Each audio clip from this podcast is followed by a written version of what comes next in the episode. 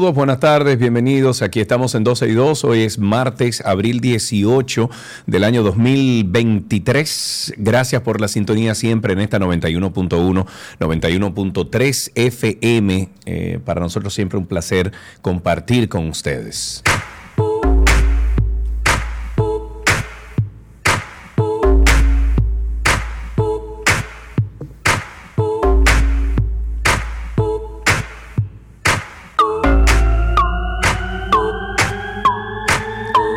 Suéltalo. Bárbaro. Eso es Polo y Pan. Es mi agrupación favorita ahora.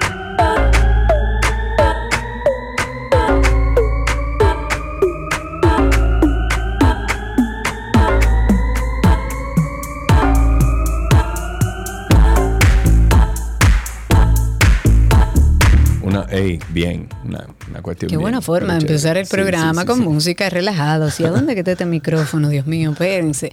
¿Cuál? Bienvenidos a todos. Gracias por la sintonía. Aquí estamos, como de costumbre. Sergio, Carlos, Karina Larrauri acompañándoles hasta las 2.30 de la tarde. Amigo, felicidades. Felicidades, Karina. 28 años. No, mentira, 20 así? años juntos. 22. Bueno, para ti 22. Bueno, sí, es verdad, es verdad. Para mí Exacto. solamente 20. Empe- Hoy- Empecé en la 91 en el año 2003. Y Eh, yo dos años antes o tres. Es dos años antes. Exacto. Sí, sí, sí. Hoy, sí. para los que no saben, es el Día Nacional del Locutor. Se celebra todos los años en nuestro país. Fue proclamado el 2 de abril del 74. Se hizo así y se hizo por decreto incluso, porque en esta fecha, en el año 1938, cuando el Departamento de Comunicaciones del Gobierno Dominicano eh, fue cuando realizó el primer examen oficial para aspirantes a locutores con la intención de regularizar ya todo lo que correspondía a la radiodifusión nacional. Un día como hoy recordamos a nuestro maestro, a mi maestro, don Teo Veras, porque Sergio estudió lo que estudió, yo he aprendido de Sergio y de don pero, Teo. pero yo también aprendí mucho de Don Teo. Yo recuerdo las, llamadas de Don Teo que me decía, mi hijo, mira, tú no Eh. crees que... Ah, mira, Don Teo, muy bien. Tú sabes algo que, que aprendí de Don Teo, eh, eh, de Teo, fue eso, que él no decía, mira, yo quiero que tú hagas esto No. así. No. Él me decía, mira, tú no crees que te saldría mejor si haces Sí. esto, esto y pruébalo. Si no, pues tú lo haces como tú lo haces. Además, yo creo que también nos, nos traspasó un poco el más allá de su expertise y de los años eh, y, y de lo que fue pionero dentro de la dentro de la radio. Yo creo que nos traspasó su amor por la radio, su respeto Sí, al medio. sí, Don sí, Teo llegaba todos los días, señores, en la madrugada sonriendo. Bueno, el que lo escuchaba sabe que eso era lo que transmitía alegría. Él incluso muchas veces se sentó con nosotros y decía, buscan la media. Felicidad también. porque él era promotor de eso, de la felicidad, de levantarse con buen ánimo. Hoy definitivamente tenemos que recordarlo y agradecerle. Porque estamos aquí durante tantos años formando parte de esta gran familia de la 91. Gracias a Don Teo, a nuestro querido también José Bonilla, que en paz descanse, que murió recientemente y a quien conservamos eh, dentro del corazón. Y a No, todos y los que- y que locutores en, ese- el día de hoy. Y en ese entonces, cuando tú y yo entramos a la 91, eh, el señor Bonilla también era parte de la 91 y fue Era quien- jefe. Exacto, fue quien Era nos el dio boss. fue quien nos dio la oportunidad junto a Teo de, de pertenecer Claro. aquí. Obvio, en mi caso, eh, Carlotina fue que me gestionó todo eso eh, para entrarme a la emisora, porque Carlotti tiene más de Carlotti 20, tiene la 28, vida en la 30 91. años. Carlotti hay que eh, da- darle acciones de la 91. sí. A mí quien me prueba cuando yo llego a la 91 es Carlotti. Y creo, si mal no recuerdo, que la misma Carlotti fue que dijo, hay una muchachita que está trabajando con Freddy. Vamos a ver esa muchacha, Sí. a ver qué tal. Yo creo no que sé fue esa Carlotti. parte. Yo sé que de mi parte, eh, yo le entregué un demo a, a Carlotti, o no sé cómo fue que yo llegué a Carlotti, pero yo entregué un demo en muchísimas emisoras de, de radio, eh, que todavía lo tengo el demo. ¿Lo quieres escuchar el demo? ¿En serio? Sí, Yo nunca hice uno. Que tú nunca hiciste un demo de Jamás. locución, diantre, Karina. Pero eso, never. eso- Tú sabes que es yo no soy tan estructurada como tú. Mm, bueno, pero que en la universidad también me enseñaron que sin el demo tú no vas para ningún sitio. Siempre verdad. tienes que tener un demo. Eh, Y es verdad. Y eso, y eso va también para televisión. Yo tengo uno de cine y tengo uno también de, de radio. Eh, Yo no tengo nada. El de la radio, míralo aquí. Este fue, déjame decirte que este demo, mm, míralo aquí.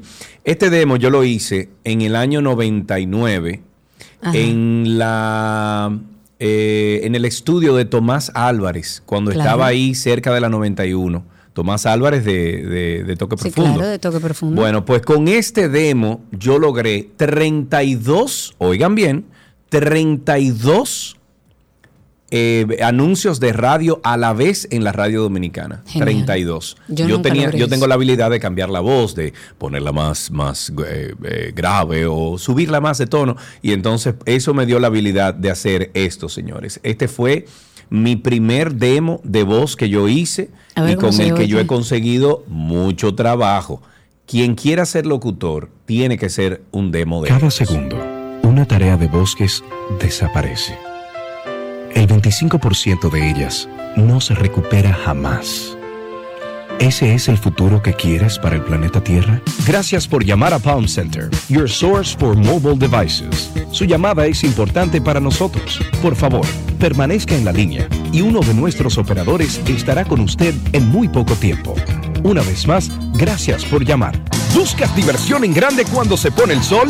Ven a la bolera Punta Cana Lanes. Un ambiente excelente donde no solo juegas boliche. Hola, ¿qué tal? Bienvenidos a Radio 101. Yo soy Sergio Carlo y estaré colocando la mejor selección. The Latino explosion is coming to BET Jazz. Viva America, the new one hour weekly show presents what's hot in the U.S. Latino world. Gracias por llamar a Palm Center. Su llamada es Ahí tienes tú, ese demo. Bueno, ese, ese, eh, ¿cómo se llama eso? De el hall. Eh, el- el- la música de espera de Palm Center era yo que la hacía.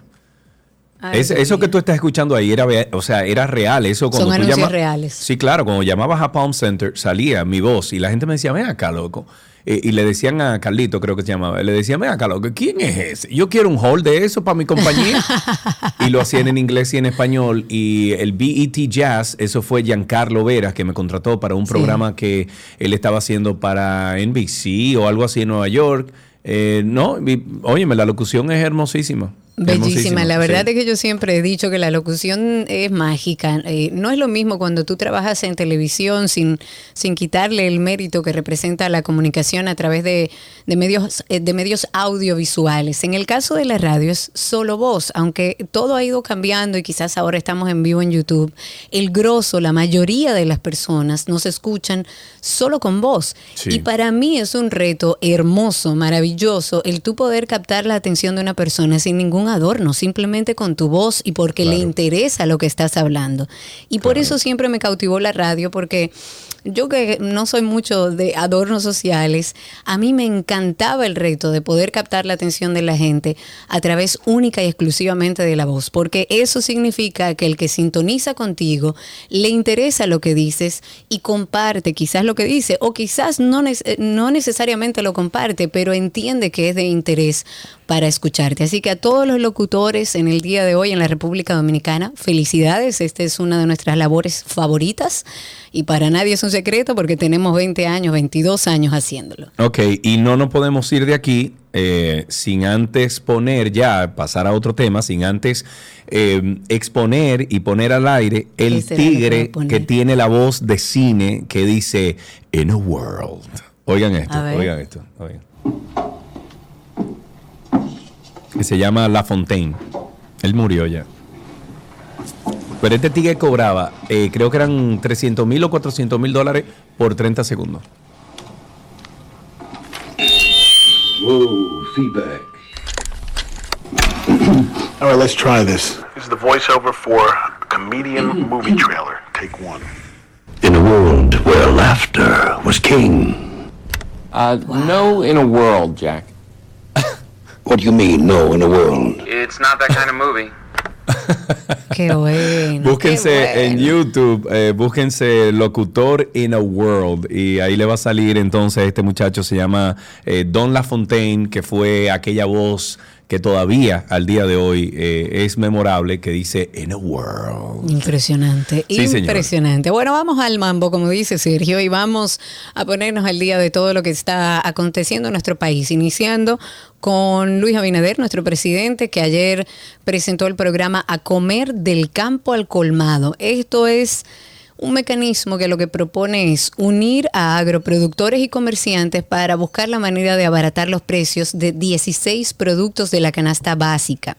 Esto es una iniciativa, eh, primero funcionará como un plan piloto, va a iniciar en Santo Domingo Oeste, eh, va a iniciar ya en las próximas semanas, y entre los productos incluidos en esta primera fase del programa está el aceite, el arroz, el ajo, el azúcar, la cebolla roja, el plátano, papa, batata, yuca, huevo, habichuela, leche y diferentes tipos de carnes que van a llegar directamente del agroproductor al comercio, en este caso y mayormente en los colmados. Y lo que se espera es que este programa permita a los pequeños productores a que vendan sus, eh, sus cosechas a precios justos. Eh, eh, todo esto bajo un esquema transparente, a recibir el pago de inmediato mediante tarjeta de débito, ¿Qué es podrán eso? retirarlo. Perdón, ¿qué es eso que se oye? ¿Usted no oye un- algo? No. Pajarito puede ser Sí, un pajarito, sí. Ah, oye, lo Eso. Es que tengo la ventana abierta. Ah, ok. Yo decía, pero ¿y qué es eso que suena así? Acuérdate que yo tengo un hotel aquí de, de, de- de pajaritos. Ah, ok, Y entonces, ya, ya, bueno, ya, ellos están ahí, parece que. Perdón, bueno, lo que se espera de este programa es que, como les decía, los pequeños productores puedan vender sus cosechas a precio justo. Y la idea es que bajo este esquema se, se pueda agilizar y controlar los precios. Y para desarrollar este programa se va a crear una red de colmados en todo el territorio nacional que van a recibir estos productos de estos eh, pequeños agro- agroproductores, inclusive con un código que va a indicar el precio. El presidente Abinader dijo que la reducción de, precios se va a lograr simplificando eh, todo lo que tiene que ver con la cadena de distribución entre productores y detallistas y que de esta forma ellos tratan de mantener precios más justos para ambos sectores. Y dijo que en una primera fase este programa se va a ejecutar, como les decía, en Santo Domingo Oeste, luego se va a llevar a todo el país para ir disminuyendo el alza de los precios que, como todos sabemos, inició con la pandemia que generó el coronavirus y que generó el COVID-19. Ok, ahora que me voy entonces a hablar de esto, ve cierra la ventana, por favor, porque no me voy a pasar el programa entero Voy escuchando ahora, tus pajaritos. Que me interesa oír esto. En otro tema, Ricardo Nieves dijo en el día de ayer que es responsabilidad del presidente Luis Abinader la destrucción e invasiones en los altos del río Jima y sus alrededores por parte de antisociales. También dijo que el ministro de Medio Ambiente debería renunciar. Ricardo Eh, Nieves es uno de los periodistas que yo más respeto, me parece un también. hombre brillante y la verdad es que cuando uno lo oye alterado, eh, la mayoría de las veces, por no decir siempre y no ser totalista, él tiene razón. Yo creo que sus palabras, que vamos a compartir parte de lo que expuso en el día de ayer sobre este tema medioambiental, yo creo que sus palabras eh, cargan mucho de la frustración que tenemos muchos de nosotros que hemos estado cerca del tema medioambiental, de muchas personas que le duele este tema y que vemos con frustración que no, o sea, que hay como una apatía dentro de ese ministerio, es como, como si se movieran con miedo.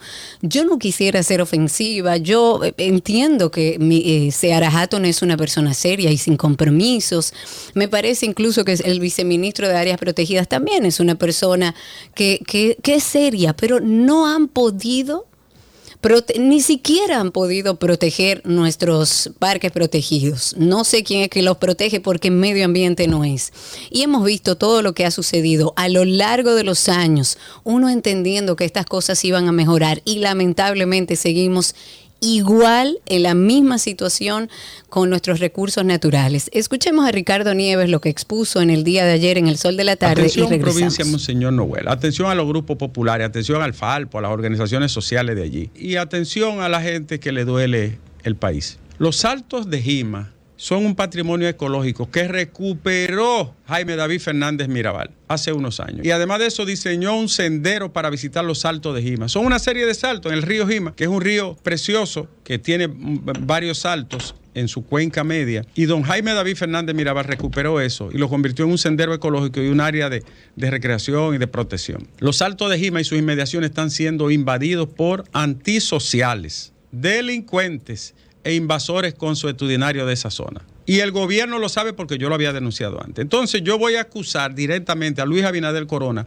de todo lo que ocurra en los altos de Jimmy y de la destrucción de esa zona. No a mí que sea Hatton, porque yo no vuelvo a hablar ya de mí que sea Hatton. Yo acuso al presidente de la República de ser el responsable de todo lo que pase allí. Como acusaba Danilo cuando nombró a Ángel Esteve. Pues hoy yo acuso a Luis Abinader de todo el desastre ambiental del país. Que mantiene a este señor ahí contra viento y marea, haciéndole daño al país. Un tipo que se va ahorita de ahí, porque lo quiten o porque renuncie o por la razón que sea, se irá de ahí. No tiene derecho a joder este país. Usted no tiene derecho ni razón para fuñir a este país. Renuncie de esa vaina y váyase de ahí. A mí, como ciudadano, usted me tiene harto ya de yo denunciarlo. Harto usted me tiene a mí. ¿Cómo es posible que usted permita que invadan los altos de Jima un grupo de delincuentes, dentro de ellos de su partido, delincuentes de su partido, y usted permita que invadan esa vaina? Entonces, el único responsable es Luis Abinader. La propia denuncia cabe en Estero Barça, donde hay una denuncia allá en Manzanillo también de daños que el Ministerio de Medio Ambiente no es capaz de, de enfrentar. De manera que se acabó de estar buscando en este, a este señor. Es el gobierno y el presidente el responsable de lo que pase. Y no fuño más con Hatton, porque ya llegamos al límite. yo estoy de acuerdo. Yo estoy de acuerdo. Yo creo que ya uno ha llegado a un nivel de frustración. Bueno,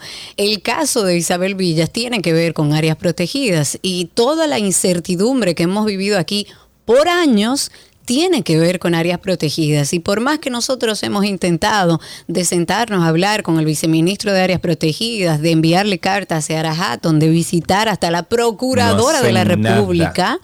Parece que ahí en el tema de los parques protegidos hay muchos intereses que lamentablemente esta gestión no ha podido hacer frente. De nada sirve que el presidente diga que va a proteger el agua y que vamos a salir a sembrar árboles cuando usted no protege lo que tiene que proteger. La naturaleza se encarga de hacer ese trabajo. Y sí, si tenemos que ir a sembrar, vamos a ir a reforestar, pero no hacemos nada. Es el mismo tema de ir a un río o a una cañada o a un arroyo a recoger basura. Nada sirve que usted vaya a recoger basura si usted el mal real de raíz no puede ni siquiera ni controlarlo. Entonces, si ya tenemos tres años y vemos que no hay capacidad, debemos buscar nuevos actores que demuestre que tienen la capacidad para hacerlo, pero eso no se queda ahí porque hay muchísimos temas a nivel medioambiental. En el día de ayer la coalición por la defensa para la defensa de las áreas protegidas eh, eh, estuvo, eh, bueno, creo que publiqué, creo no, publiqué algo a través de mis redes sociales. El gobierno gestiona la restitución a nombre del Estado Dominicano de todos los títulos de propiedad de áreas que corresponden a todo lo que tiene que ver con el paisaje protegido de Playa Cabo Rojo. Eso es en, Pedernales. Esa es conocida como Bucanyé y, y- tiene la responsabilidad de frenar la trama fraudulenta que está vinculando también a este espacio. Y podemos hablar de muchos otros. Hace algunos días eh, estuvimos conversando sobre este tema aquí, pero a raíz de que nada se ha resuelto, de que parece que no hay oídos que escuchen, nos vemos en la necesidad otra vez de volver a mencionarlo. Para hablar sobre esto tenemos vía telefónica a la ambientalista que tanto respetamos aquí en este programa, Yolanda León, presidenta del Grupo Jaragua. Yolanda, bienvenida, muchísimas gracias por recibir nuestra llamada. Muchas gracias y, y a ustedes las gracias también. Yolanda, cuéntanos un poquito por qué la coalición para la defensa de las áreas protegidas está preocupada por esta aprobación de este proyecto turístico. ¿Qué es lo que pasa? Bueno, mira, el proyecto no se ha aprobado. Lo que hemos denunciado hasta ahora ha sido la, la ocupación de esta área mediante una una empalizada que ya tiene más de 6 kilómetros dentro del área protegida Wow. o cercando el área protegida. Entonces, eh, nosotros nos movimos a la acción ayer nuevamente, en este caso porque el asunto se está poniendo más complicado. Eh, en el fin de semana salió a la luz también un título emitido en el lado al frente de Bucañé, que ya viene siendo Parque Nacional Jaragua. Eh, y barbaridad. entonces ese Y ese título tiene todo lo lo- legal. Tiene todo lo legal, o sea que tiene los permisos de medio ambiente. No, ese permiso, bueno, eh, eh, eh, un paso atrás, ¿verdad? Fue emitido por eh, la Dirección de Jurisdicción de Tierras, eh, que en teoría debería pedir una no objeción siempre que se, eh, se solicite la emisión de un título que esté ni siquiera cerca de un área protegida. Este título está íntegramente en el Parque Nacional Jaragua. Entonces la pregunta es si Medio Ambiente dio esa no objeción o simplemente le volaron a Medio Ambiente y emitieron el título allá ¿Y, en y Medio la Ambiente qué dice entonces? Porque eso es una respuesta que Medio Ambiente tiene que confirmar. Claro. Bueno, ayer lo que nos dijo el director nacional de áreas protegidas es que mirando el expediente, porque ellos el, el um, título, porque ellos tienen acceso a la plataforma de catastro, eh, simplemente el abogado de la Dirección Provincial del Medio Ambiente, en ese caso pidió una prórroga y luego no se presentó en el tribunal, eh, que es el procedimiento cuando un título así es solicitado. Entonces, básicamente deja de. Eh, medio Ambiente no, Deja de eso. no hizo lo que Falta le de capacidad. Ya yo no sé qué es. ¿Y qué consecuencias, Yolanda, podría tener la titulación fraudulenta de estos terrenos protegidos? Bueno, e- es, es básicamente que las áreas protegidas se convierten en una piñata. Y tú sabes que las áreas protegidas ocupan el 25% del territorio. Entonces, si ya se están, te digo, estos son los títulos que, que, hemos, que conocemos. En el caso de Bucanye, ya a través de, de la investigación de Diario Libre, sabemos que hay 15 títulos más expedidos. Con esto serían 16 y quién sabe cuántos más hay por ahí. Además que eso también, la no acción del ministerio y la no reivindicación de las áreas protegidas, lo que está mandando es un mensaje de que esas áreas la puede coger cualquiera. Y ya en el mismo Jaragua, contiguo a de donde salió este título, que es por el cruce de Cabo Rojo, ya hay una asociación de parceleros de Pedernales que me dicen, no lo sé, tiene 700 miembros y ya ellos están marcando un área de más de un millón de kilómetros cuadrados del Parque Jaragua. Entonces, Dios la sangre está llegando al río. Eh, no podemos, o sea, cuando no se actúa es como una herida que tú la dejas que se y se gangrena y después entonces es muy tarde para actuar. Y precisamente en eso iba nuestra defensoría, en este caso, que evitáramos llegar a este punto o algo peor, que, que es posiblemente lo que sucederá. Sí, adelante, Karen. Perdóname, ¿qué autoridades gubernamentales se han involucrado? ¿Ha hecho algo el gobierno? Hay alguien la que le duela dentro de este gobierno. Es- a eso voy, o sea, ¿hay alguien que esté por lo menos dando la cara con este tema de, apropia- de apropiación fraudulenta? Bueno, mira, nosotros tuvimos una reunión ayer junto a otros colegas del, del ambientalistas con el ministerio y eh, la verdad uno no puede echarlo todo en un saco, pero lo que tam- podemos jugarlo por los resultados, o sea, por los resultados hay otras instituciones que le están pasando por arriba al ministerio y a las áreas protegidas y eso nos preocupa. Eh, Claro. Y lo que queremos hacer un llamado al ministerio y también debo recordar que la Procuraduría también tiene una pata en este asunto porque el caso Bucañé, ellos eh, están apoderados del caso, ellos hicieron dos descensos a la zona, deben tener los informes de sus peritos, eh, tienen un informe de medio ambiente eh, sobre el caso. Entonces, eh, uno ya no sabe qué, o sea, porque ya no queremos, o sea, lo que esperamos es alguna acción. Y concretamente en este caso de que deben de, deben de anularse esos títulos, en primer lugar, lo antes posible. En segundo lugar, eh, deben los culpables de ser eh, sancionados. Y en tercer lugar, esas empalizadas que están erigidas, entiendo que en la propiedad de Jaragua también querían erigirla en el fin de semana, deben ser desmanteladas. Y hasta que eso no ocurra, a mí no me va a convencer el ministerio de que está trabajando en eso, o el, o el ministerio público. Exactamente. Hay demasiado, hay demasiados intereses. Algunas medidas que propone la coalición para la defensa de las áreas protegidas para proteger este patrimonio natural de todos.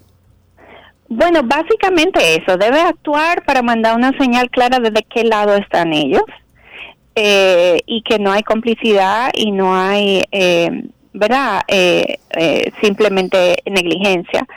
Pero por el otro lado es que, que debemos de estar vigilantes porque esto es un área, estamos hablando de un área particular en Pedernales, pero el sistema de área protegida toca todas las provincias de este país Y si se van a empezar a repartir esos terrenos, esto va a ser peor que cualquier fraude de tierra que se haya hecho en este país.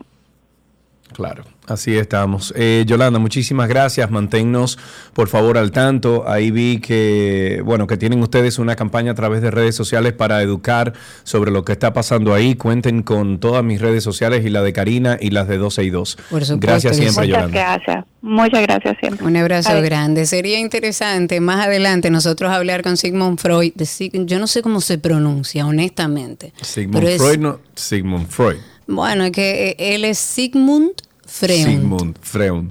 Exacto. No es Freud. Sería interesante conseguir una llamada con él para ver de qué manera él puede explicarnos, porque hasta donde tengo entendido es el padrino de ese proyecto. Entonces sería interesante conversar con él para ver cuál es su punto de partida, qué dice medio ambiente sobre esto, si existe una no objeción, entender dónde es que está y cuál es el grupo de apáticos que ha decidido hacer nada. Porque definitivamente lo que uno ve es una falta de acción, que lo que se deduce es que es una falta de interés por hacer el trabajo que le corresponde hacer. Mira, también, Karina, hay muchas veces que la misma ley mm, le ata de las manos eh, a, a actuar de una forma no, Sergio, rápida. la ley perdón, es clara, perdón. la ley medioambiental Sí. es clara. Lo que te digo es que muchas veces se les amarra la mano eh, de- a nivel legal de cómo de procedimientos. Sin embargo, en este país tenemos que tener mejor voluntad. O sea, toda esa gente que está hoy en día voluntad, en es posiciones de, su trabajo. en posiciones de poder, Karina, debe de mover cielo y tierra por la vía legal para que todo esto se pare de inmediato y no lo hacen esperando procesos, esperando a que el juez de que si yo quién tiene que decir que esto se puede hacer y que si yo. Entonces, mientras tanto, se van perdiendo todos estos recursos naturales. Claro. Entonces, Mientras tanto, en lo que es lo que hace ven, falta. en lo que ellos averiguan, en lo que ellos ven cuál es la situación de esa zona protegida. Yo- nosotros enviamos más de 100 personas firmada una carta a Seara Hatton, al viceministro de Áreas Protegidas, a, la, a Faride Raful, a, a Jenny Berenice, a, a un reguero de gente y no hemos obtenido ni respuesta. Entonces, ¿qué pasa? Que pasa el tiempo, ya han pasado años. ¿Qué pasó? Y cuando, Una y- cosa, ¿qué pasó con, con lo que estaban haciendo el otro día con el Greda, que estaban poniendo la verja y la cosa? ¿Eso pusieron la? Siguió, Sí. siguió. Es que este, este desorden es o falta de competencias, que uno tiene que tener la capacidad de decir, mira, yo no tengo la capacidad para llevar esta responsabilidad. O hay intereses involucrados que nadie quiere tocar. Una de dos. Así es como lo veo yo. Vamos a empezar 12 y 2 de esta forma. Gracias por la sintonía. Son apenas las 12 y 33 del mediodía. Regresamos de inmediato. No se nos está en 12 y 2.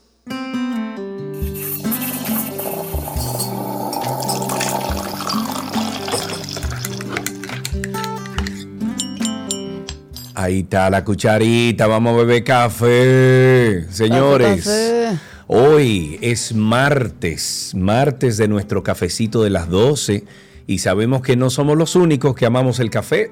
Por eso usted puede llamarnos al 829-236-9856, 829-236-9856 y decirnos cómo, cuándo y dónde se toma su primer café del día. Ay, qué rico. Yo me lo bebí esta mañana en mi vaso. Yo tengo una señora que es como mi ángel de la guarda que se llama Margot. Margot, sí. Margot. Que tiene todos los años del mundo contigo.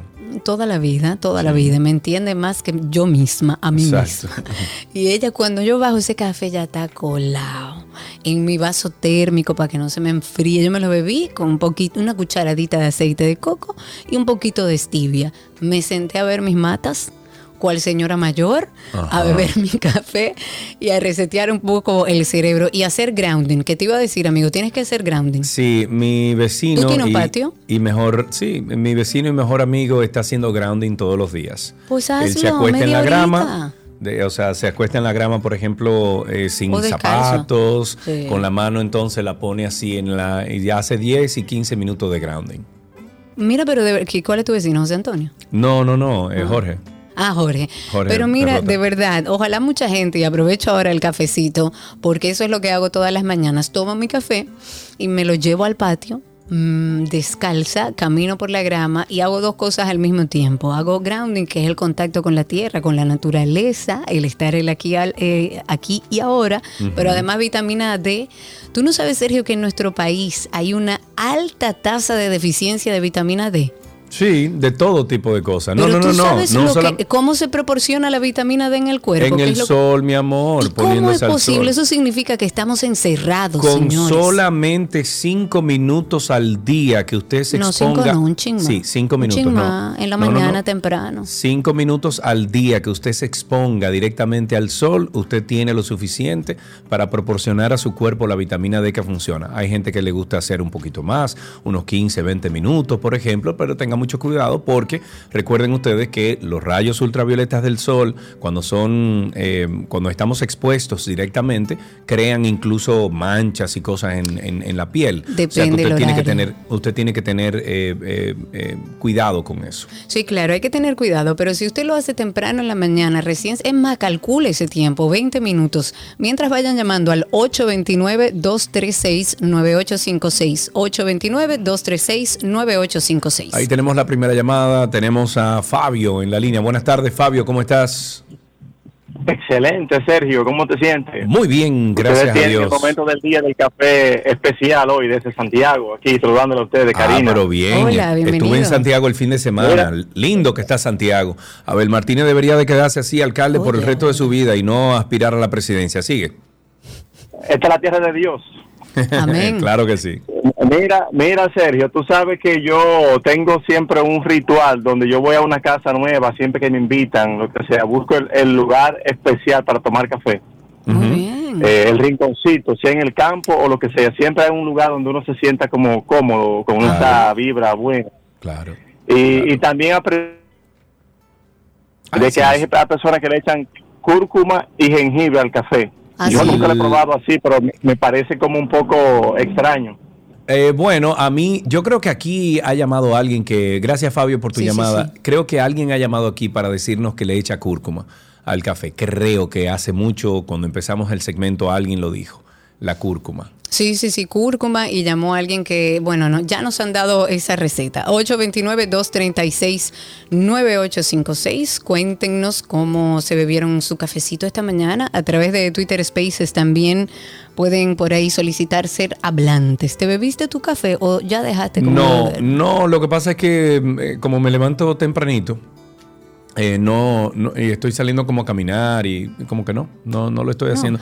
Es que necesito más tiempo en mi vida, Karina. Pero Necesito Sergio, prepárate tu cafecito como pre-workout, que te veo ahí que está haciendo ejercicio También. finalmente. Exacto, sí. Ok, y voy a compartir en el próximo cafecito un video de un doctor colombiano, un médico graduado en Harvard, pero que decidió especializarse en medicina funcional después que habla sobre los beneficios del café y cómo recomienda beberlo. Voy a ver si puedo editar ese video y compartirlo con ustedes en el próximo segmento. Cuéntenos ustedes cómo se bebieron el café al 829, una llamadita más, 829-236-9856, 829-236-9856 o a nuestros amigos, nuestra familia ahí en la comunidad, en Twitter Spaces. Soliciten ser hablantes. Por ahí veo a Celso, a Ani, veo a Ceci, veo, no sé si se me fue. Bueno, a todos los que están ahí pueden solicitar ser hablantes. Una última llamada, tenemos a Elvis en la línea. Buenas tardes, Elvis, gracias por tu llamada. Hola, Cuéntanos. ¿Cómo están ustedes? personas? Estamos bien, Elvis. Cuéntanos tu relación con el café. ¿Te tomas tu cafecito? Bueno, del café, yo soy loco con el café. Ah, Eh, Muy bien. No lo puedo tomar por la mañana, eso me- ya te sabes. Aquí estoy yo hablando con unos brasileños que ellos gustan mucho del café también. Ah, sí, sí, sí, sí. ¿Cuál es el nombre del café que usted toma allá? ¿Cuál o, o café? Porque- Tres corazones. Tres corazones. Tres corazones. Mas corações. Ah, Tre ah, parlare, parlare português. Eu, eu, eu, Brasileiro. Sim, brasileiro. ¿Habla, habla portugués? ¿Eh? Português. Não, não, eu falar, não, não, não, parlare português, não, não, não. Parlare. Fue parlare, parlare, Bueno, uno se entiende ahí cuando uno vaya. Lo único que tiene que hacer es hablar el español así, decir, oh, ¿cómo tú estás? Todo bien. Esto todo es lo mejor del mundo. Algunas cosas de cómo está usted. ¿Cómo está você? ¿A qué você está haciendo tu evento? Oye, eso. Gracias, chicos, por llamar. Gracias, Elvis, y su acompañante ahí, que, eh, eh, que fala portugués. Eh, gracias por llamar. Bueno, ¿alguna cosa que se nos queda del cafecito? No se nos queda nada. Recuerden eh, que a través de nuestras redes sociales siempre publicamos nuestro cafecito también, o casi siempre, para que ustedes comenten cómo se lo beben, qué tal el café de esta mañana. Y hasta aquí nuestro cafecito de las 12.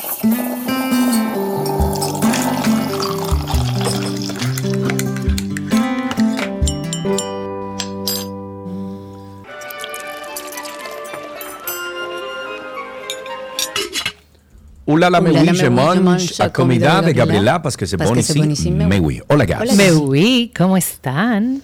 Estamos bien. Tutto bene, tutto bene. Después del café, aquí y con hambre. Hoy, ¿qué preparamos, Gaby?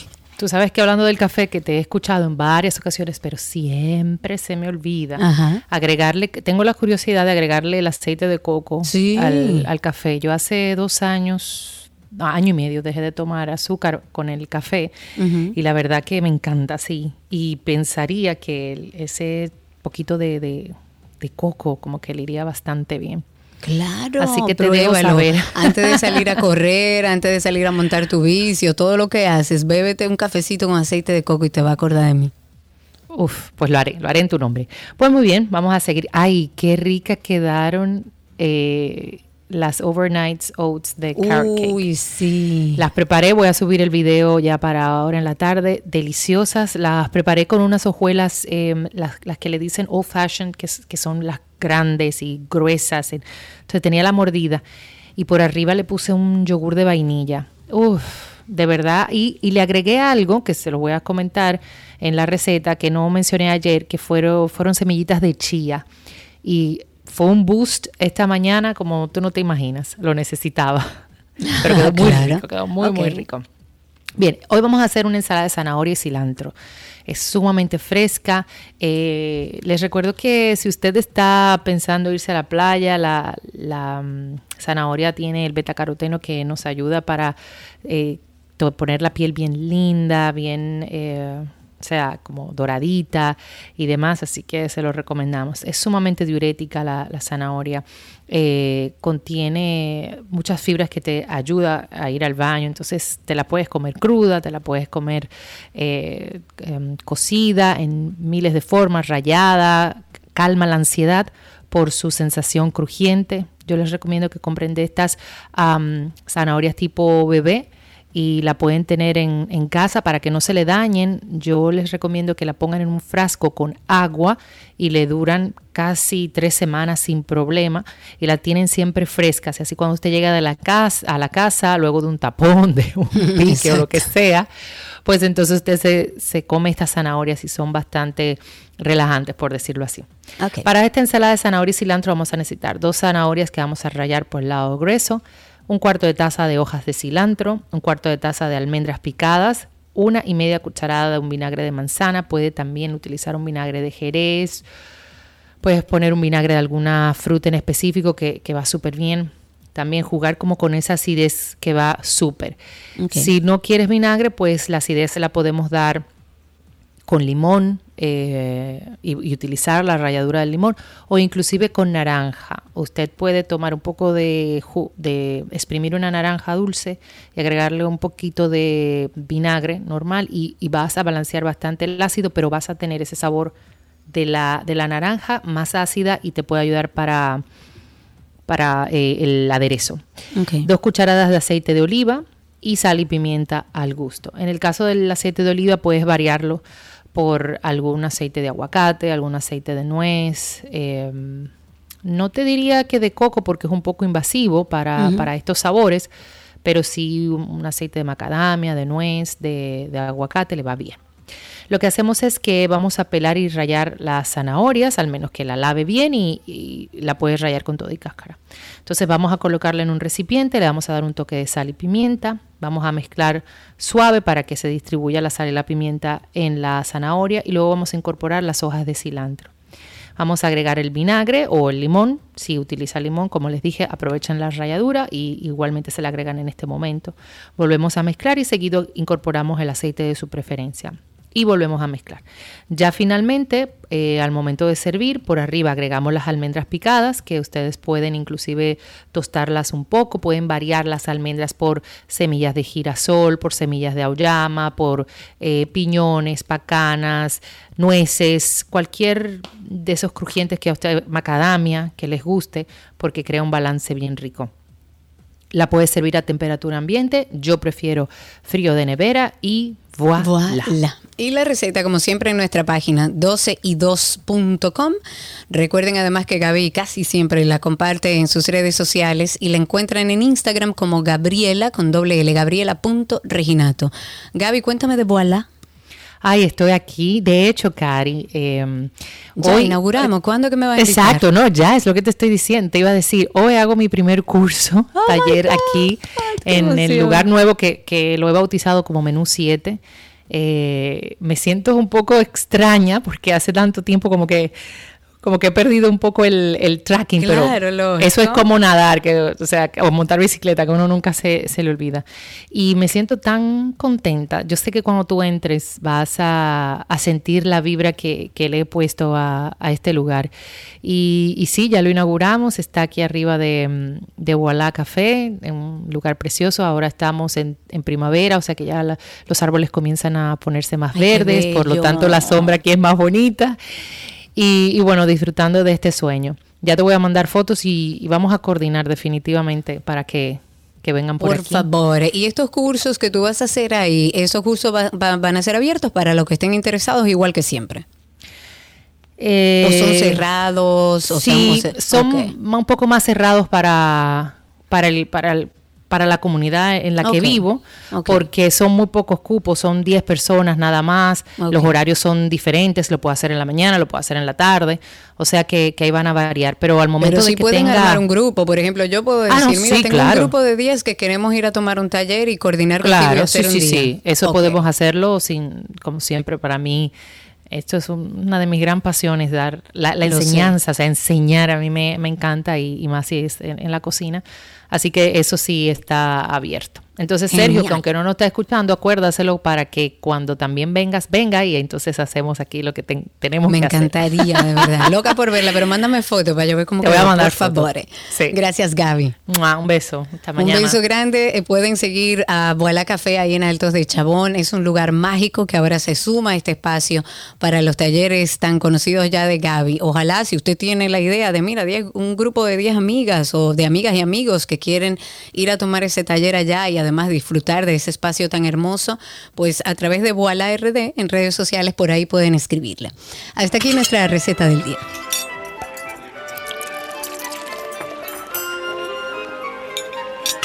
Todo lo que quieres está en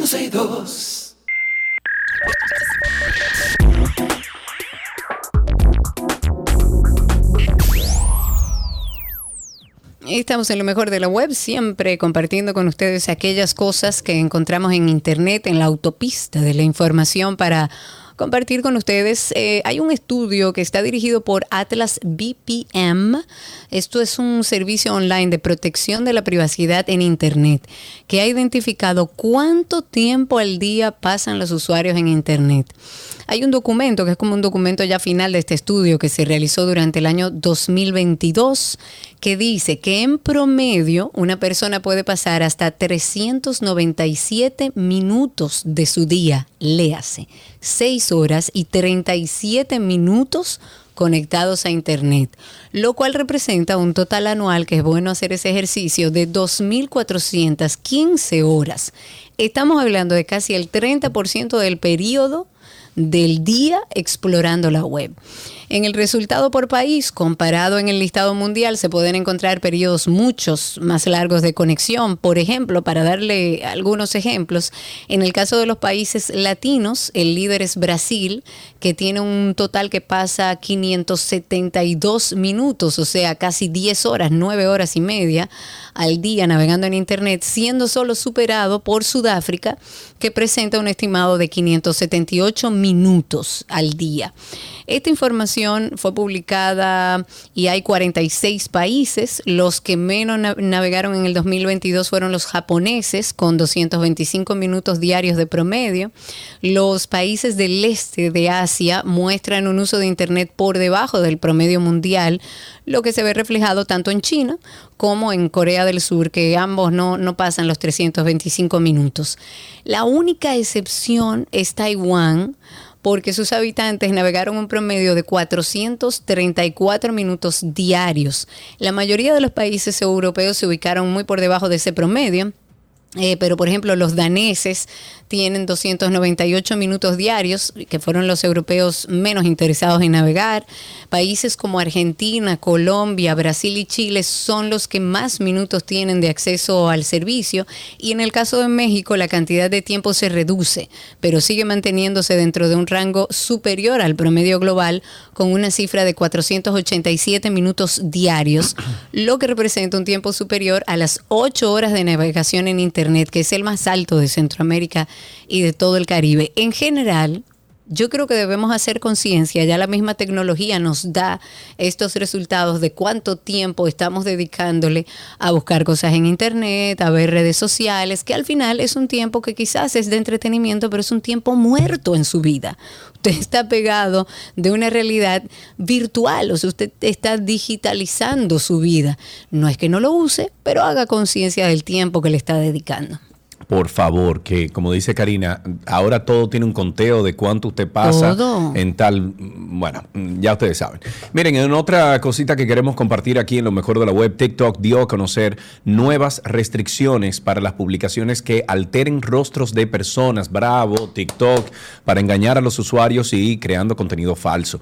Algo que estaba revisando la aplicación con las autoridades de los Estados Unidos, de la Unión Europea y otros países este tipo de videos son generados con inteligencia artificial en el que una persona puede modificar su cara a tal punto de parecer a otra, como por ejemplo a un famoso, aprovechando eso para difundir comentarios falsos, homofóbicos, transfóbicos, racistas, en general de odio.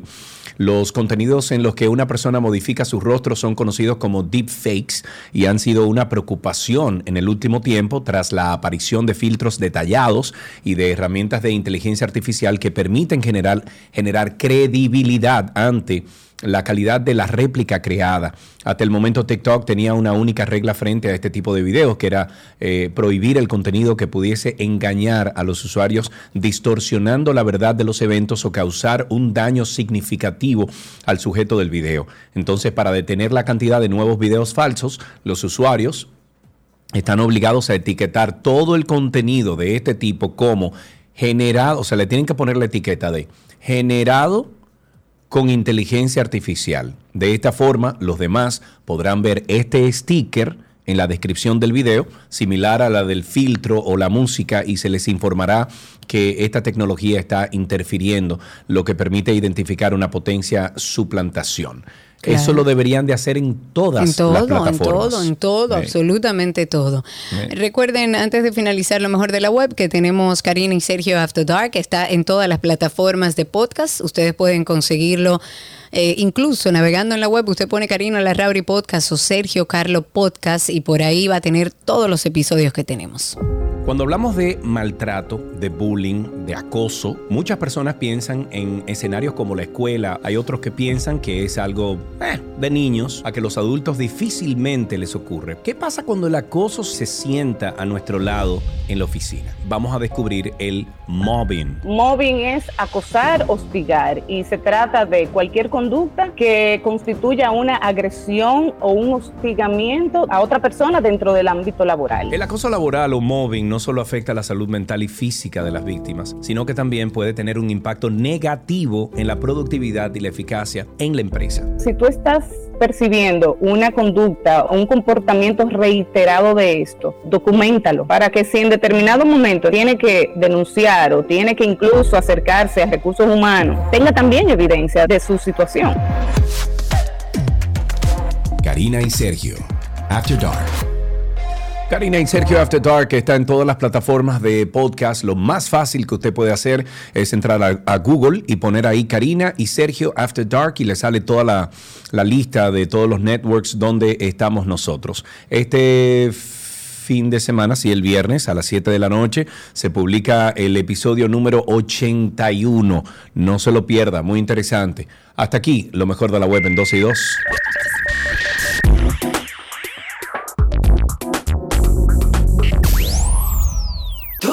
Lo que quieres está en 12 y 2.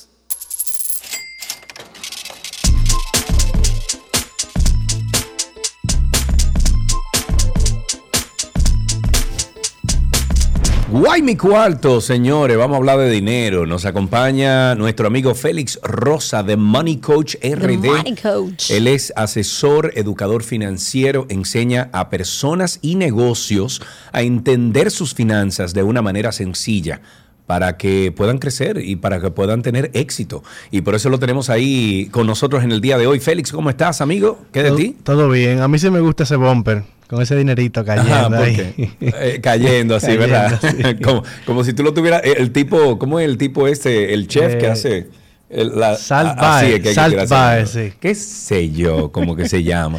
Bueno, Félix en el día de hoy nos habla de una nueva inversión en el mercado de valores MH3 2034. Hablemos entonces, amigo, de esto, cómo funciona el mercado de valores y, y esto que está proponiendo. Mira, lo primero que hay que ver ahí que es 2034. Entonces ahí la gente normalmente se asusta porque es una inversión que está emitida eh, con ese vencimiento. O sea, se vence en el 2034. Y la pregunta que la gente normalmente me hace, Félix, ¿me debo de quedar con ese dinero por 11 años hasta el 2034?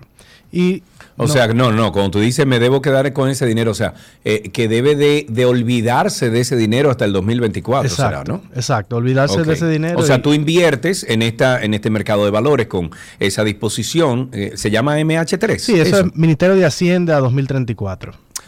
Ah, perfecto. Entonces, el Ministerio de Hacienda 2034, yo invierto ese dinero, cual sea la cantidad, y me olvido de eso hasta el 2034. Esa es la mala percepción que hay. Pero realmente tú puedes vender la operación antes. Si tú, digamos, tú dices, ok, mira, me quiero comprar una casa en Punta Cana. Y puse el dinero ahí mientras tanto para ganar intereses, pero ya quiero mi casa y lo voy a sacar a los cinco años. Tú puedes vender en el mercado secundario. Porque es un mercado, o sea, la gente está confundida, como lo compara mucho con certificados, pero ahora es como que tú vayas al supermercado y tú compres naranjas y luego tú las quieras vender para comprar uvas. Ok.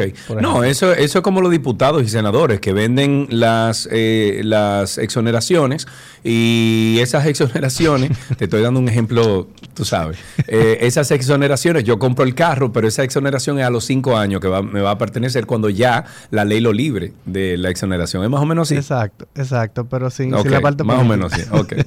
Ok, la parte política, ok. ¿Qué tiene de chula esta operación? Que a las inversiones siempre le cargan el impuesto al ahorro. O sea, que cuando te pagan interés Ujú. en, tu hábito, en tu estado bancario, te dan dije, depósito por balance en cuenta.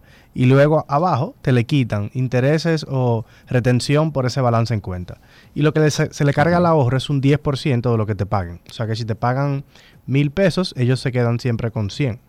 Y con, cuando es Ministerio de Hacienda que lo hace, como es país, no te cobran ese 10%. O sea que está libre de impuestos en ese caso. Ok, muy bien. Si ustedes tienen preguntas sobre esto que está proponiendo o de lo que está hablando Félix Rosa, The Money Coach, lo pueden hacer las preguntas al 829-236-9856. 829-236-9856 es nuestro teléfono aquí en 12 y 2. Entonces, eh, ¿qué- ¿Qué- cu- ¿Cuáles son las cantidades de dinero? ¿Cuáles son los porcentajes que uno gana? Si uno eh, eh, invierte 10 pesos, ¿cuánto saca en el 2024? ¿Cuáles son las proyecciones de, de este negocio? Mira, el, el mercado de valores normalmente se emiten con tasas eh, y esta operación cerró al 11%. O sea que diferente a un certificado que te puede estar pagando un 8, esto te va a pagar un 11. Y hay personas a las que este instrumento le gusta porque no le pagan todos los meses, sino que le acumula los intereses de seis meses y se lo pagan todos juntos. Entonces, la, la promesa... Porque, perdón, perdón, porque, porque tú vas recibiendo los dividendos, o sea, tú vas recibiendo esos intereses eh, de acuerdo a cierto tiempo. Claro, cada seis meses. Hay operaciones que te lo pagan cada tres, hay operaciones que te lo pagan mensual. Pero Entonces hablemos de numeritos. Si yo invierto 100 mil pesos. Tú vas a recibir... ¿O hay un límite? eh, no, no, no. O sea, no, si, si, hay de- si hay oferta, no hay límite. O sea, tú puedes ir a tu puesto de bolsa y decir, yo quiero 10 millones de pesos de ese título. Y si ellos lo tienen, o sea, ellos te lo van a vender. Si no lo tienen y tú le interesas como cliente, lo salen a buscar y te lo venden. Ok, entonces háblanos de los beneficios. Ellos te van a pagar, o sea, por 100 mil pesos te van a pagar 11 mil pesos al año. Y, Al año, y lo que van a hacer es que te lo van a pagar 6.500 pesos, eh, 5.500 pesos en junio y 5.500 pesos en diciembre. O sea, porque paga, paga cada seis meses. Entonces, ¿Y qué tan seguro es ese mercado de valores? riesgo país. Este título, el mercado de valores tiene diferentes riesgos porque tú estás invirtiendo en diferentes empresas. Es como que yo te diga, ok, estoy invirtiendo en Amazon. Ah, es como cuando yo invierto en el Fortune 500, por ejemplo. Exacto. Eso, eso es un Sí. riesgo, pero no es lo mismo invertir en las 500 que invertir en Amazon, por ejemplo. Claro, si Jeff Bezos claro. se sueña con Amazon algo, puede, Ama- exacto, Amazon puede ser más eh, riesgoso, puede ser más fluido, a lo mejor sube más, pero a lo mejor también baja más. Sin embargo, si uno ve el historial de la Fortune 500, de las 500 compañías más importantes de los Estados Unidos, y uno invierte en eso, sabe que a lo mejor no sube mucho, pero tampoco no baja mucho y tú tienes eh, una idea, de acuerdo al historial, de, de lo que generan esos intereses dentro de, de ese portafolio. Y yo creo que también tiene que ver, y corrígeme, Money Coach, si no es así, con el perfil del inversionista, porque yo conozco personas que, que tienen un perfil de riesgo, o sea, que le gusta apostar al que le está dando más y que saben que tiene riesgo de perder, pero lo asumen con sus cálculos y todos. Y hay perfiles que son más conservadores, yo me uno en ese, donde yo quiero la garantía de que por lo menos mi capital, eso no, eso va a estar ahí seguro y que me va a dejar buena rentabilidad. O sea, que también depende del perfil, ¿no? Sí, aléjate de Amazon. no, de todavía no invierta en, en Amazon. sí. Había Ahí una tenemos llamada- una llamada, vamos a ver. Sí, ahí tenemos una llamadita, tenemos en la línea a Pedro. Buenas tardes, Pedro. The Money Coach Sí, te escucha. tardes. Adelante. Sí, no, felicitándole por, por ese programa. Y Gracias, gracias. Saber cuál es, el, cuál es el mínimo y el máximo y cómo se pudiera eh, formalizar una un, una transacción de esa naturaleza. A través del mercado de valores. Claro. Ok, Claro, perfecto. Mira, el, el mínimo son 100 mil pesos porque este título tiene una denominación de 100 mil pesos. Entonces tú no puedes invertir 150 porque estarían como cortando el título por la mitad, pero el mínimo son 100 mil. El máximo hasta donde tú tengas. O sea, si hay disponibilidad en el mercado, tú llamas a tu puesto de bolsa y tú le dices, ok, quiero invertir, como mencioné ahorita, 5 ¿Tú millones. 10 inviertes en millones". eso, eh, Félix? Sí, sí, claro que sí. O sea, para yo mitigar lo que decía Karina ahorita, de eh, a mí me gusta el riesgo, pero hay una parte que tiene que estar aquí, como en tu patio, como cerca. Entonces, todo mi fondo de emergencia y ponte que por lo menos un 30% de mi portafolio está en bonos. Y lo otro está en renta variable que puede subir o bajar. Entonces, mientras yo me vaya poniendo más viejo, yo voy a poner más en bonos y menos en renta variable, porque si pasara algo en el mercado de las acciones, yo tengo menos tiempo para recuperarlo. Entonces, cuando uno está Claro, y viejito un ya, poco para darle...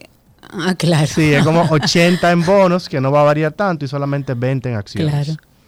Y, y él preguntaba que cómo se hace. La recomendación es que vaya a uno de los tantos puestos de bolsas que Sí. ya hay en nuestro país. Sí, hay, hay 15 o 16 eh, puestos de bolsa.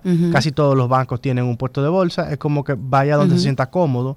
Todos te pueden vender todos los instrumentos del mercado. Lo que varía es cómo te traten, qué también te expliquen, etcétera. Claro, claro. Y el seguimiento. Ahí, creo que tenemos otra llamada. No, tenemos una pregunta de nuestra querida Ani a través de YouTube. Dice, eh, ¿ese dinero certificado tiene una cláusula o línea que diga el nombre de otra persona que reciba ese dinero en caso de fallecimiento del dueño? Buena pregunta. Eso más bien no pasa específicamente con el instrumento, sino con tu cuenta de corretaje, que es la cuenta que tú necesitas para invertir. Entonces, cuando tú la abres, tú puedes poner a una persona que sea el beneficiario en caso de fallecimiento. Ok, perfecto. No se hace directamente en el producto, sino en No. esa cuenta que tú tienes habilitada para eso. Claro, porque así incluye todos los productos que tú tengas en- dentro de la Exacto, cuenta, claro. básicamente. Ok, me preguntan aquí, ya que hablamos de un historial del Fortune 500, etcétera, ¿qué tan seguro es el mercado de valores eh, cuando uno invierte aquí en República Dominicana eh, a través de, de las bolsas de valores locales? Mira, nosotros estamos haciendo como, estamos en el ojo de muchos inversionistas extranjeros porque eso mismo, como que el mercado de Estados Unidos le falló y están buscando formas más seguras de invertir. En su mayoría, aquí en el país, todo es renta fija. O sea, que te paga lo mismo siempre, no tiene esa volatilidad. Y yo digo ahora mismo que nosotros somos como una línea linda de Latinoamérica. O sea, somos un país que está captando mucha inversión, que el peso se está fortaleciendo frente al dólar, algo que teníamos como bastante tiempo que no lo veíamos. Entonces, ahora mismo es bastante seguro. Para que no te pague un instrumento de Hacienda, el país tiene que quemarse. O sea, la DGI, aduanas, tiene que dejar de cobrar eh, y, simplemente decir, tú sabes qué, Grecia, que pase como Grecia, porque ellos también venden este tipo de bonos al mercado internacional. O sea, un inversionista estadounidense puede decir, yo quiero comprar bonos de Hacienda de República Dominicana porque me parece buen riesgo. Claro, claro, claro. ¿Qué se nos queda, Money Coach, para terminar con el tema? Se nos queda eh, que estamos en temporada de impuestos. Ya yo vi que no hay tiempo para, para hablar de eso, pero en el próximo programa lo vamos a hablar porque casi siempre en esta fecha eh, tú, Karina, que tienes empresa, y tú, Sergio, tú recibes de tu contador un estado financiero que dice, me gané tanto y debo de pagarle a la DGI. y tengo que pagarle al Estado para que no me den nada, ni seguridad, ni luz, ni agua, ni salud, ni oh, nada. pero Dios mío. Bueno, pero es la realidad, señores. Se supone que ese dinero va para eso, para todas las cosas que debe dar el Estado, pero sí. Ya pagué mis impuestos, la calle se va a arreglar ahora mismo, tú verás, eso ellos lo van a tapar. Exacto. Entonces, cuando tú recibes ese estado, Karina, tú dices que yo me gane cuánto y que tengo que pagarle cuánto a la DGI. ¿Y esos cuántos dónde están? Entonces yo la semana que viene voy a hablar de eso porque hay veces que uno no sabe dónde está ese dinero y yo quiero ayudar a que tú... Señor, ese dinero hay que guardarlo. Claro, a que tú averigües dónde está. porque la gente gasta, gasta, gasta, gasta. Y cuando entonces la dejé y le dice, ven, dame lo mío ahora. ¿Y dónde está ese dinero? Lo ¿Y de dónde lo saco ahora? Así le digo yo a mi contable, ¿y de dónde lo saco? ah, pues déjame pedirte una prórroga, espérate. Son mil millones que se van serio año pasado. Sí, sobre todo mil millones, claro. Eh, ¿Se nos queda algo, Mónico? No, para nada, para nada. Que vayan aprendiendo poco a poco del mercado, porque pronto vienen acciones, el, mercado dominicano. César Iglesias va a emitir acciones, entonces aprendan con bonos al paso, para que cuando Calidad de gente que progresa. Ok. ¿Usted no se acuerda? Ese, ¿Tú no te acuerdas de eso, Félix? Mm, mm. ¿Qué? Félix es más joven que nosotros. Señores, no me acuerdo. Señor, ¿cómo va a ser? César Iglesia, calidad de gente que progresa. Ay, sí, es verdad, me suena ahora sí. Por favor. Porque entonate un ching. Por favor, Dios mío. Ok, chévere. ¿Qué decías, Félix? Perdón. Es que ya van a emitir acciones. Esa va a ser la primera. Eh, así que si quieren invertir en esa gente que progresa, guarden su dinerito, porque pronto vienen esas acciones aquí. Muy bien. Ahí están las recomendaciones de Félix Rosa de Money Coach RD en redes sociales. Recuerde que es asesor y educador financiero, enseña a personas, negocios a entender sus finanzas de una manera sencilla. Arroba de Money Coach RD. Hasta aquí, economía en 12 y 2.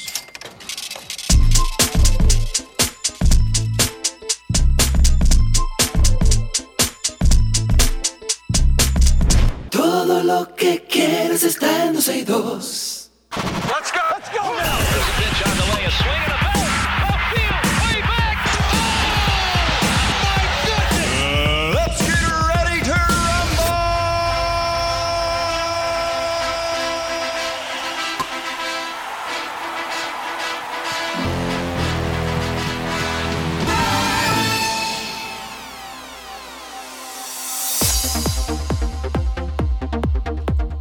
Ya estamos en deportes y arrancamos de inmediato con béisbol. Las Águilas Ibaeñas anunciaron la adquisición del 3B de Grandes Ligas, el Leuris Montero y la ronda 10 del próximo sorteo de novatos de la Liga Dominicana de Béisbol, Lidom, mediante un cambio de jugadores en las estrellas orientales. Ángelo Valles es el gerente general aguilucho, informó que su equipo se dio a los jugadores Egu, Egui ¿Cómo se dice eso? Egay. Egay Rosario. Egay. Egui. No sé.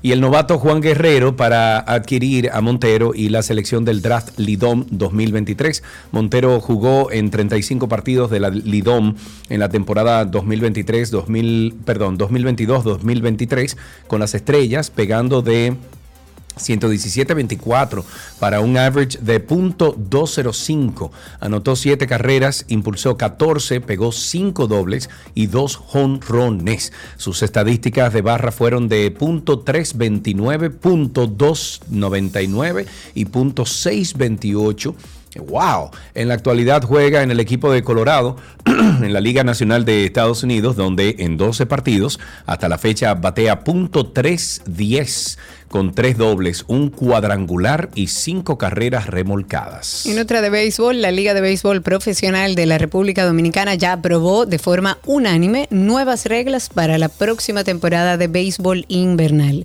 Ellos tienen la intención de reducir el tiempo de los partidos, de brindar más dinamismo al juego de pelota.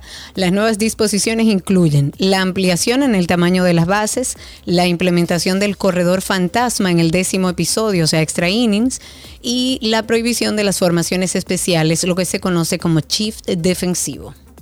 En otra noticia, esta de básquetbol, el dominicano Luis Jacobo encestó un lance de la línea de tres puntos, restando 23.4 segundos del tiempo extra para colocar el marcador 99-95 para luego sellar la tercera victoria del club Fernando Plaza Valerio 195 con la cual ya eliminaron a los actuales campeones del club Gregorio Urbano Gilbert al dominar la serie semifinal B del torneo 43 de baloncesto superior de Santiago.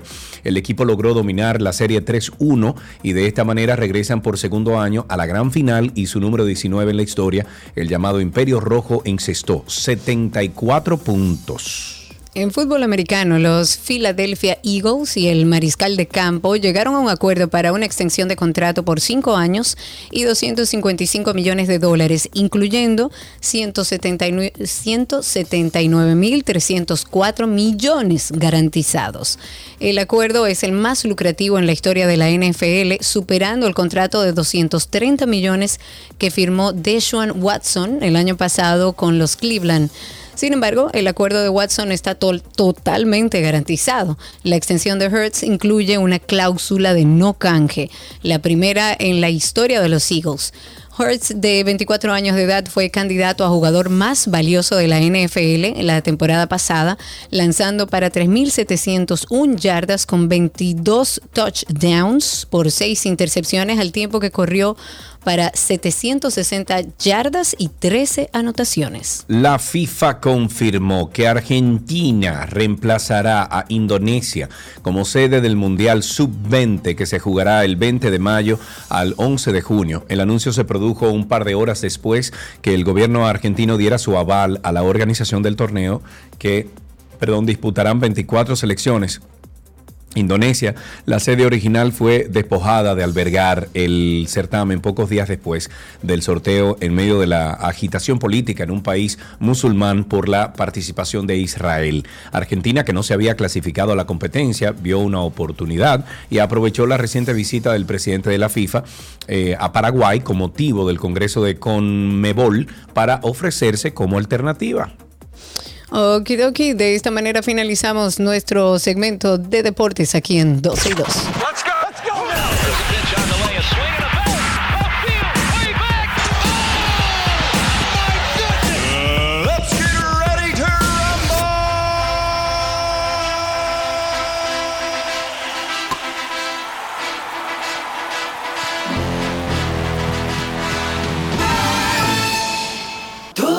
Que quieres está en 12 y 2.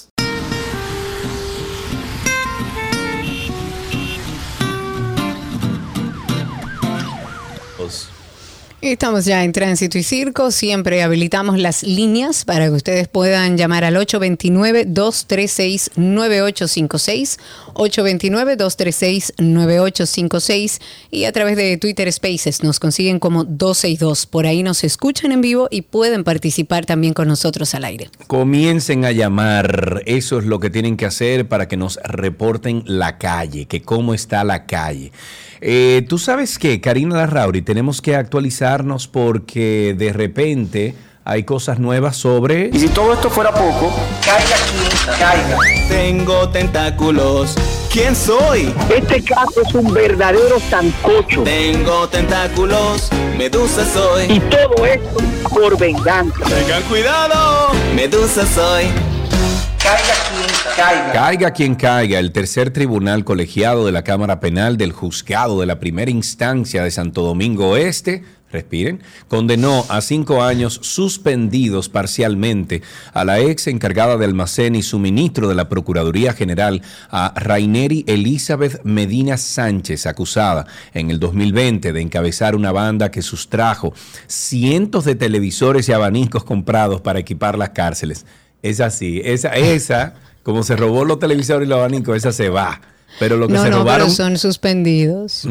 Porque sí. acuérdate que ella fue parte de la que habló, si mal no recuerdo. Ok, entonces dice aquí, em, bueno, que Medina Sánchez eh, dice que Medina Sánchez es la testigo estrella utilizada por el Ministerio Público en Operaciones Medusa, eh, cuyo caso de corrupción encabeza el ex procurador general de la República, Jean Alain Rodríguez Píntame, y quien en el día de ayer intentó que el juez le otorgara la libertad, por Dios, y le quitara el grillete, que, que le da una raquiña, es el grillete. No puede ponerse un guillete, Dios mío, imagínate. Ay, 829. pobrecito, Jan Alán. Ay, Karina. No puede tener este grillete así. Ay, no. Ahí tenemos a Raúl en la línea. Vamos a ver si es nuestro Raúl de siempre o el Raúl 2. Adelante, Raúl. Buenas tardes, Sergio Karina, de. Cuente usted. Sí, ayer que no pude comunicarme, pero te escuché hablar sobre el asunto en el, en el, en el Centro Olímpico, sobre la basura y también Vergonzoso. sí, que había también una, una tubería rota botando agua. así. Botando agua, pero eso era agua y agua y agua y agua. Ellos me vieron después grabando y parece que alguien cerró una llave de algún lado porque dejó de salir agua. Eh, precisamente a eso quería hablar ayer, de que nosotros tenemos que empezar a hacer una campaña ya a nivel nacional a través de todos estos medios y todos estos influencers que sirvan para algo más importante que estar dando chismes de farándula. Y es concientizar a las personas para cuidar la propiedad pública, lo que es de uso de Sí, totalmente. Ese problema. Se habla mucho entonces de poner plantas, eh, eh, eh, poner más eh, eh, eh, avenidas, poner esto, pero ¿cómo ponemos más cosas si no tenemos? Totalmente. Un segundo. ¿Qué, pasó? No, No no sé, entiendo. alguien Ok, hablando, Raúl, ¿eh? no Ok, sé. Raúl. Te tumbé, Raúl. 829-236-9856. 829-236-9856. Nuestro teléfono aquí en cabina. Tengo a dos personas a través de Twitter Spaces. Voy a empezar con nuestro amigo el abogado Marino Berigüete. Adelante, Marino, cuéntanos, habilite su micrófono y cuéntanos qué tiene para decir. Pero Karina, tú sabes que yo extraño mucho a Sergio. ¿Por qué? Pero él está aquí. No, no, yo entré aquí porque a la gente me para en la calle y me dice, tengo mucho que no te oigo en el programa de Sergio. Es que ya usted es parte de esta familia. Entonces Sergio se ha mudado donde yo vivo. Entonces me dijeron dónde vive, no me voy a atrever a decirlo, pero él lo ha dicho ya. no, pero yo no. Lo que le quiero decir es, el mundo está confuso, Karina. Tantas cosas que están pasando en el mundo. Eh, la corrupción cada vez es más que una cultura, es una algo cotidiano. La en tenemos arraigada hasta la- el tuétano, Berigüete. en la sociedad y la gente no quiere eh, realmente no quiere trabajar la gente quiere hacerse rico Dinero fácil, Eh, porque eso es lo eh, que nos, has- nos han enseñado, que lo que lo importante es tener dinero, no importa cómo. y yo creo que si algo nos trae positivo de lo que está pasando es que le crea le crea conciencia a todo el que es funcionario a todo el que está siendo funcionario y a todo el que aspira a ser funcionario de que la vulnerabilidad en el siglo XXI no existe.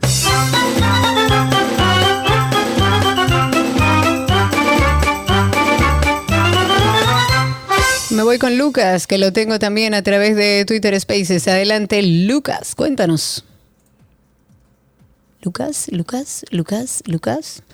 Se me fue Lucas, vamos a darte un chance más. Lucas Guzmán, usted viejo en esto, Lucas. Ya, pues me voy entonces con Tulio Martínez, que está ahí también con nosotros. Tulio, tienes que quitar el mute en tu microfonito para que podamos escuchar. Adelante. Ah, se escucha, primera vez que promuevo esto. Interesante. Adelante. Eh, bien, eh, una, primero Sergio, eso que dijiste el grillete, acuérdate también que son como 18 mil pesos que pagas eso mensual. Ay, imagínate, 18 mil pesos. ya no, no puede, no, no puede pagar eso, no, imposible. Pero no era, esa no era. eh, ayer te hablé, no era de la sirena, es una bocina para tener como un megáfono en el carro, para uno decirle cosas a la gente de afuera, no es una bocina. Ah, no, ¿Me pero eso es un autoadorno, un autoadorno. Lo que pasa es que tú no puedes prender o encender la parte que es la sirena de, de policía, pero si tú quieres usarlo como altoparlante, tú lo puedes poner. Eso no hay problema. Eh, ya cerré, vámonos entonces nueva vez con Lucas, le damos un chancecito a Lucas y luego pasamos a la línea. Adelante Lucas, parece que Lucas está sin señal porque él ya, ya hace rato que sabe cómo es esto. HH, adelante, habilite su micrófono, cuéntenos. Saludos Sergio, saludos Karina, ¿cómo están ustedes? Muy bien. Mira, y aprovechando, gracias, aprovechando que ustedes, sobre todo tú Karina, que hablaste del Palacio de los Deportes, aprovechar en el área donde se está jugando eh, fútbol, en la pista de la pista de, De atletismo, ahí era que Ahí estaba, sí. Ujú. ladies y todos los atletas que van y que nos representan A fuera del esa país. parte me refería y Yo fue donde eh, estuve. soy usuario, sobre todo una o dos veces a la semana, y ese problema, o sea, está de una manera que toda la, la parte como del, del eh, de donde tú pisas está todo deteriorado, incluso te puede crear una lesión. Pero De hecho, claro. Yo tuve una y precisamente fue a raíz de esto, porque tú tienes a veces que tú vas por un carril y tienes que evitarlo y, y eso es, o sea, es penoso Para verlo, ver- ayudarte- ver cómo, cómo se deteriora todo esto y nunca se le ha dado más seguimiento. Lamentablemente, en esa pista de atletismo, eh, que tal como dice nuestro oyente, eh, ahí practican nuestros atletas, los que se van. Bueno, ahora han tenido que mandarlo fuera porque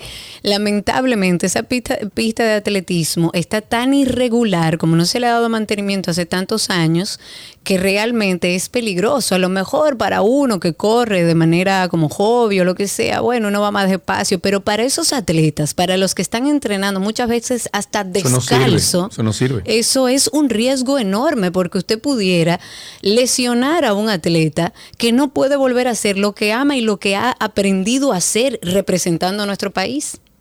Así es. 829-236-9856. Ahí tenemos a Sergio Mitocayo al aire. Buenas tardes, Sergio. Adelante. Tocayo, ¿cómo estás? Karina, un abrazo. Todo Sergio bien, gracias Baní. por tu llamada. Cuéntanos. Ayuntamiento Municipal de Baní, dos puntos. Ayuntamiento Municipal de Paya, dos puntos. Regular, por favor, las ventas de las personas o de los mangos que están a la orilla de la carretera. Porque es un desastre cuando nosotros como conductores ocupamos uno de los dos carriles para estacionarnos y comprar los mangos. O han ocurrido, van a seguir y seguirá ocurriendo si no tenemos la precaución y el sentido común de reubicar o tratar de cortar un poquito la exposición de los ricos mangos que tenemos en Baní. Pero el riesgo es alto. Claro, claro. Gracias Sí, por su sí. llamada, porque sé, porque eh, l- lo que sucede y para tratar de explicar al oyente es que estos vendedores se ponen al borde de la carretera y el que se para ocupa parte de ese tramo, de ese carril y es un peligro porque estamos hablando de una avenida de, transo- de tránsito rápido. Señores, tenemos que hablar de Quirino. Vamos a hablar de Quirino. Hablemos de Quirino. Cualquier cosa que se diga es especulación, porque Ok. aún no se sabe nada. Pero Quirino Ernesto Pero, pero, Paulino. pero, pero espérate, ¿tú vas a hablar de Quirino Quirino o tú vas a hablar de. Quirinito? No, no, Quirinito, a menos que reviva. Aunque Jean Alain dijo que estaba vivo y que sabían dónde estaba hace Que mucho. de pero- parranda, ok. Exacto. Pero Quirino Ernesto Paulino, que es el ex capitán del ejército dominicano, que fue condenado, recordemos, por sus vinculaciones con el narcotráfico, ayer salió en todos los medios que visitó eh, la Procuraduría General de la República. Hasta el momento nadie sabe cuáles son los detalles de esa presencia en esa entidad, pero de acuerdo a informaciones, esta visita se extendió por más de cuatro horas, desde las 9.30 de la mañana hasta las casi la una del mediodía. Sin embargo, No se sabe, se desconoce cuáles fueron las razones que motivaron la presencia de este señor en el órgano persecutor, pero de igual forma tampoco se tiene detalles de con quién se entrevistó. Oh. Recordemos, como si fuera ayer, que Quirino Paulino es conocido por haber sido apresado en el 2004 con un cargamento de 1.387 kilos de cocaína, la cual trasladaba a Santiago de los Caballeros y su destino final era los Estados Unidos. Por este hecho, el Don, como era popularmente conocido, fue extraditado a los Estados Unidos, ahí guardó prisión hasta el 2014 y retornó al país en febrero del 2015. 829-236-9856, 829-236-9856 es nuestro teléfono aquí en 12 y 2. Me voy a Twitter Spaces, ahí está Patricia Mejía. Patricia, adelante, cuéntanos. Adelante, Patricia. Patricia, te oigo, cuéntanos. Sí, nos fue Patricia, vamos a dar chance a la línea 829-236-9856. Mientras entra la llamada, eh, la información ha salido de que hay ingenieros que están avanzando ya desde hace varias semanas en la construcción de un parqueo moderno, soterrado, en el Senado de la República, que va a costar 240 millones 151 mil 871 para suplir la falta de espacio que afecta a congresistas y que obliga a los empleados de esa institución a estacionarse en las calles periféricas de ese congestionado y caótico centro de los héroes del Distrito Nacional. Esta estructura se, liciti- se licitó, se ejecutó por la empresa Malespín Constructora, conozco a su dueño, gente seria. El parqueo actual de la Cámara Alta apenas daba espacio para los 32 senadores y para algunos de los empleados de mayor rango gerencial en esa ala del Congreso Nacional, en el que se construye podrán parquearse más de 300 vehículos. Eso lo confirma el Departamento de, Rep- de Representación Senatorial. Ojalá y hayan tomado en cuenta también eh, parqueos de visita, pero yo creo que hacía falta. Hacen falta muchísimos parqueos en esa zona, pero me parece que empezar por algo es bueno. Ahí tenemos dos llamaditas esperando. Empezamos con la llamada de Juan. Creo que sí, Juan está ahí. Buenas tardes, Juan. Adelante. Sí, buenas, saludos a todos. Saludos. Eh, dos comentarios, dos comentarios breves. Dele. Eh, en las esquinas donde haya pare, ¿por qué no pintan el pare en la calle físicamente para que la gente lo vea de lejos? A ver si la gente lo ve, por Dios. Mm, mm, mm, mm, no es que no lo ve, hombre. No es que no no lo lo ve. Es que no le hace caso. Es que no le hace Fuera de aquí caso. lo pintan. Claro, no le hace No caso. le hace y el otro comentario, ¿cuál era? Porque le pongan un policía acostado donde haya pare entonces para que la gente se pare.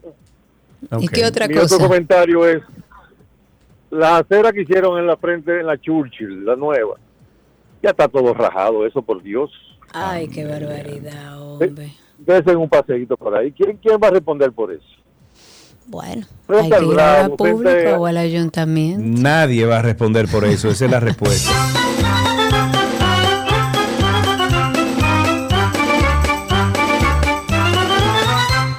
Ciprián Valentín está en la línea. Buenas tardes, Ciprián.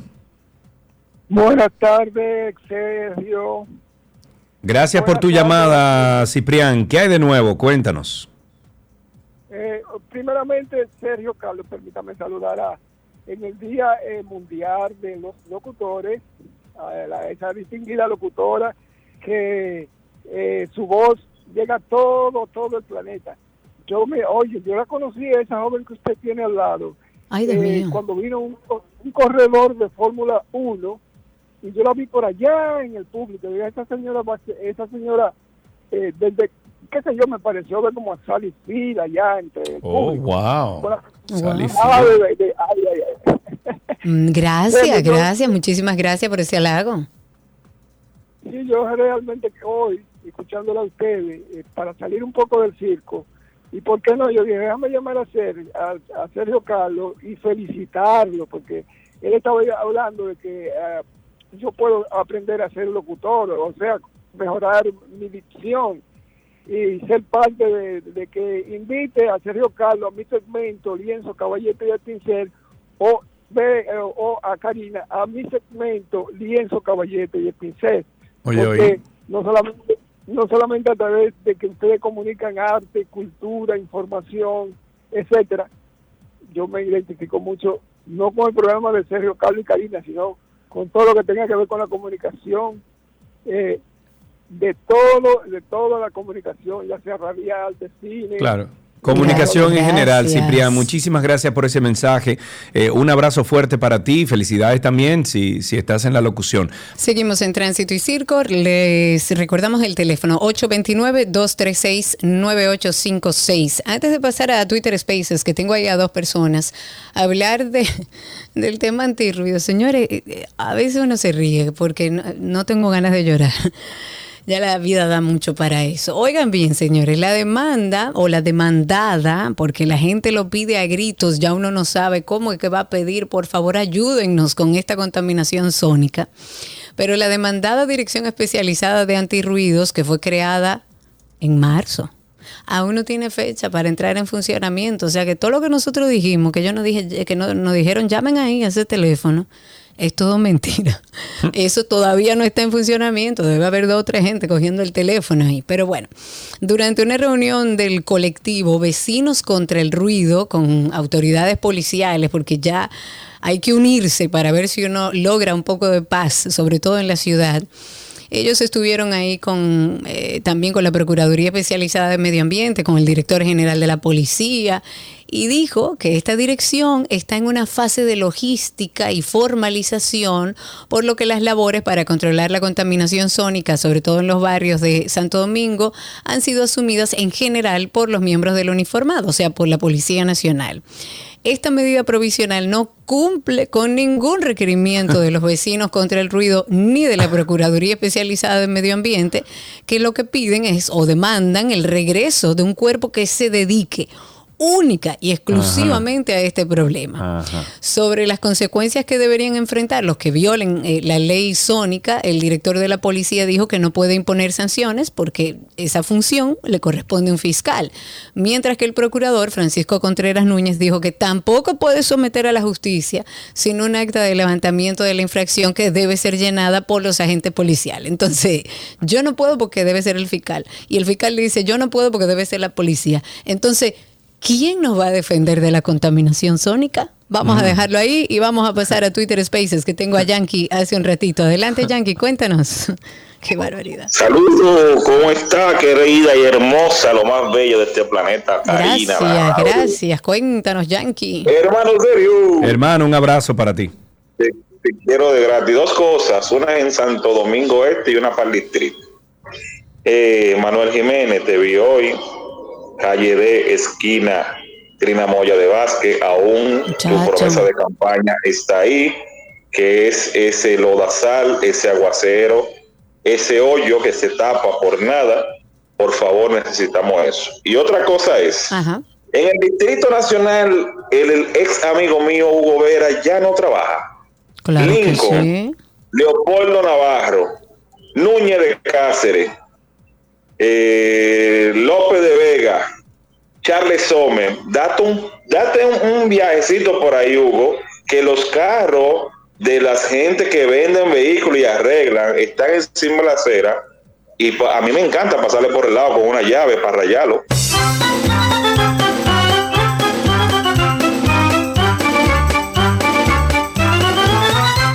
Tengo otra persona a través de Twitter Spaces. Sara, adelante, habilita tu micrófono. Luego pasamos a las líneas de teléfonos. Den un chancecito. Sara, cuéntanos.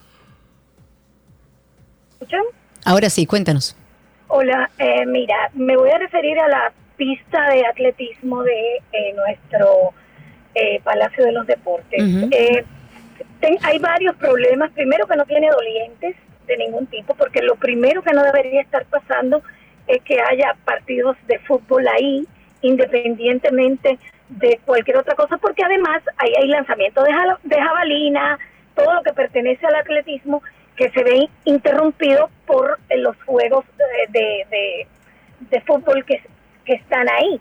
Y no digo que esté mal porque mientras no se esté, no se disponga de otro lugar, bueno, se hará eso.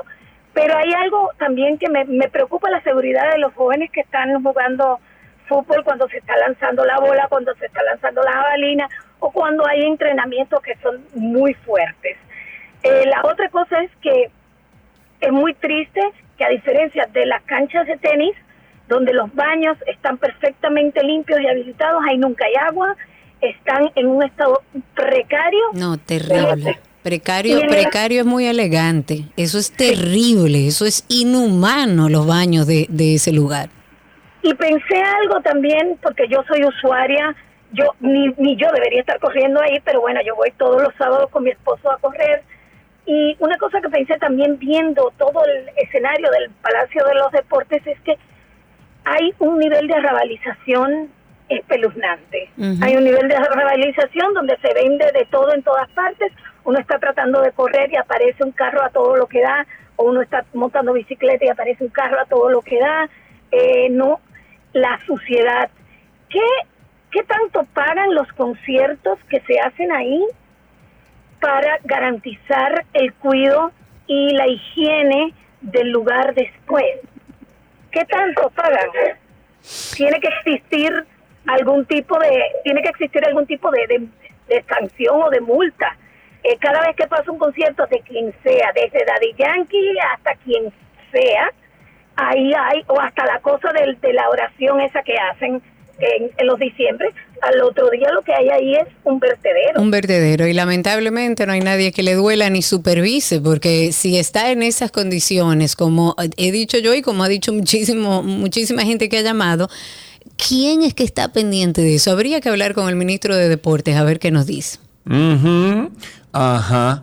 829-236-9856. 829-236-9856. Hay una querella contra Danilo Medina, abogados de la Federación Nacional de Trabajadores del Transporte Social Cristianos, eh, FENATRANS SC, presentaron, perdón, una nueva querella ante la Procuraduría General de la República en contra del expresidente de la República Danilo Medina y los exministros Gustavo Montalvo, José Ramón Peralta y Donald Guerrero por supuesta corrupción administrativa, desfalco y prevaricación.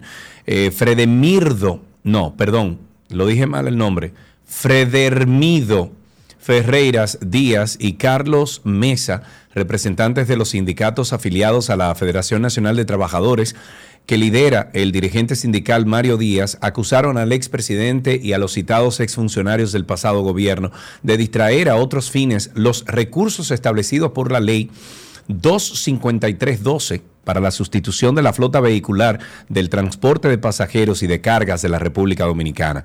Ellos dicen que existe una coalición de funcionarios públicos que se asociaron para distraer los fondos públicos que debieron ser manejados por el Intrant en coordinación con el sector transporte de nuestro país, el cual ha recibido un daño irreparable. Ahí tenemos, me parece que una llamada al 829-236-9856. Tenemos ahora mismo tres llamadas, no sé cómo tenemos tantas, pero bueno, tenemos la primera, déjame ver cuántos nombres son. Eh, mm, no, eh, vamos, vamos a ver, terminar. Rafael, Rafael primero, primero. vamos a ver, Rafael, adelante.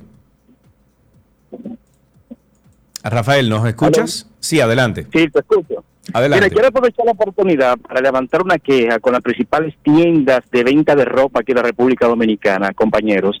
Porque si el 70% somos gordos, ¿por qué no hay maniquí gordos? Es una discriminación contra nosotros, Sergio y Karina. Por favor, gracias. Ok, muchísimas gracias. 829-236-9856. Ahí vamos entonces con Edwin. Buenas tardes, Edwin, adelante. Sí, buenas tardes, Sergio y Karina. ¿Cómo está este dúo dinámico? de la Estamos aquí de- de acá? escuchándote, amigo. Cuéntanos. Pues te hablo desde la ciudad benemérita de San Cristóbal, contento primero de escucharle, de estar atento a todo el programa, felicitarle en este día, ¿verdad?, de- del locutor, como han dicho otras personas. Y a la vez, yo había llamado hace unos días con relación para que me explicaran un poquito del sueldo que iban a aumentar en base al sueldo mínimo y luego alguien llamó diciendo, no, lo que pasa es que los salarios se estipulan en base al sueldo mínimo. Señores, pero ya estamos en la primera quincena de abril y solamente le aumentaron el salario a la gente que tenía un sueldo mínimo. A muchos otros no han dejado también exactamente igual que como estábamos. Entonces, queríamos saber qué es lo que ha pasado ahí y, y quién es que nos va a defender, cuál va a ser nuestro chapulín colorado.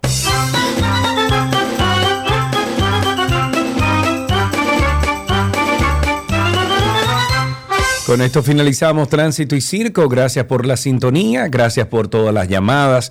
Tenemos todavía 30 minutos más de contenido aquí en esta 91.3. Ya regresamos.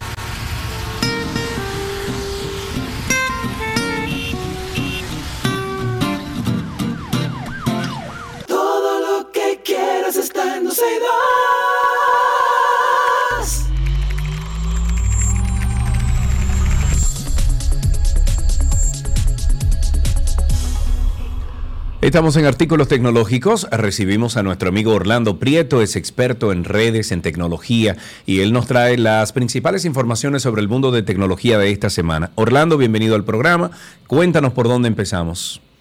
Empezamos, la, semana pasada hubo unos, unos cambios bastante interesantes eh, con el caso de, de WhatsApp, que está haciendo unos cambios eh, para que no sea tan fácil el tema de que te hackeen las cuentas, que es algo que pasa mucho. Yo Sí. aprovecho el, el momento, porque siempre digo, si usted no tiene la, el- el- o la clave en WhatsApp, si no tiene la forma de una doble autenticación, agréguesela, porque está extremadamente de moda ahora mismo el, el que te logren... eh, digamos, hackear la cuenta. Hay muchas formas de Sí. cómo hacerlo, pero bueno. Hasta Pero empezaron a hacer link. una... Hay, hay muchísimas formas. Sí. Eh, no te voy a decir la palabra, se oye mal decir, es súper sencillo, pero en realidad de- para alguien con interés no es difícil y Mm. se la ponen muchísimo más complejo si logran hacer un tema de doble autenticación, pero empezaron a hacer unos temas de, de protección de cuentas, donde solamente cada vez que tengan cosas que parecen maliciosas, van a tener espacios con una ventana de cambio, principalmente cuando cambias el SIM, que es lo más común que pasa, y es una metodología que más usan, o sea que por lo menos están empezando a hacer algún tipo de cambio, ya que es un problema eh, constante que han tenido en, en la plataforma ellos. O sea que... 829-236-9856. 829-236-9856. Teléfono de Orlando Prieto aquí. Estamos hablando de tecnología. Si tienen ustedes una pregunta de Android, de, de, bueno, cualquier cosa que tenga usted pregunta, usted la puede hacer aquí. ¿Qué otra cosa tienes? Se anunció en, en China eh, la- a finales de la semana pasada el nuevo celular de Xiaomi, que es uno de los primeros celulares con, ahora mismo parece que lo que va a venir este año es un tema de, de cámaras ya con, con aperturas movibles, entiéndase que ya no son no serán tanto fijas, aunque te tiene cuatro cámaras como tradicionales, llega a una, una apertura de 1.9, lo cual es en un celular es, es muy interesante. Bueno, y eso, tiene es profundidad de, eso es profundidad de campo Sí, y eso y es entre más 1.9 y luz al 4 el celular con una cámara Leica, o sea que ya eh, una compañía como Xiaomi haciendo Wow. eso eh, parece interesante porque tenemos unos años que definitivamente siempre, todos los años los celulares, eh, los gama alta, los principales, Sí. eh, salen siempre por lógica con una cámara mejor, como siempre se espera, pero tiene una serie de cosas un poquito ya más interesantes, ya aquí entrando en, en unos temas un poco eh, más específicos. Esto es un celular que no se espera en este lado del mundo todavía, por lo menos por un mes, porque Xiaomi tiene a siempre hacer el lanzamiento en China primero, pero luego que lo ponen en China ya sí empiezan a, a- a expandirlo y hay que ver qué tal. Eh, no se sabe todavía el precio, pero por lo general los Xiaomi, los últimos, los alta gama, tienen unos precios eh, relativamente razonables, aunque sí, tienen precio de alta gama, no es un celular eh, económico en términos general. Aparte de eso viene con su pantalla AMOLED, que ya es un- algo bastante estándar en, en ese tipo de mercado, o sea que, que nada, hay que ver que tenemos, en, en mi opinión, tenemos dos años que los lo que ha salido nuevo en celulares, el, el SR, rezago que tuvimos de la pandemia, realmente se siente en todo el tiempo que duraron esas fábricas cerradas, la innovación y desarrollo no fue igual y lamentablemente no hemos tenido algo así como tú digas, wow, esto es algo verdaderamente diferente a lo que teníamos, o sea que eh, pareciera que este año sí empieza ya a salir un poco de, de esos eh, grandes avances que no teníamos anteriormente. Tenemos ahí una persona en línea. Está Ramón. Tiene una pregunta para ti. Adelante, Ramón. Sí, buenas, señor Carlos, buenas tardes. Adelante, mi querido. Gracias por su llamada. Cuéntenos. Una, una pregunta ahí para el máster de la, de la informática. Eh, yo antes era, era muy usuario de Apple, llámese iPod Touch y iPhone de las primeras generaciones. ¿Qué pasa? Yo tengo un iPod Touch 4. Yo me lo voy a tener que comer de reliquia, porque todavía me imagino que hay que usar que iTunes para pasar una canción, una Bueno, cosa. manito. Yo estoy descontinuado de eso ya, porque yo, yo tengo así mismo como de backup a nivel de música, porque de verdad eh, la música es muy buena.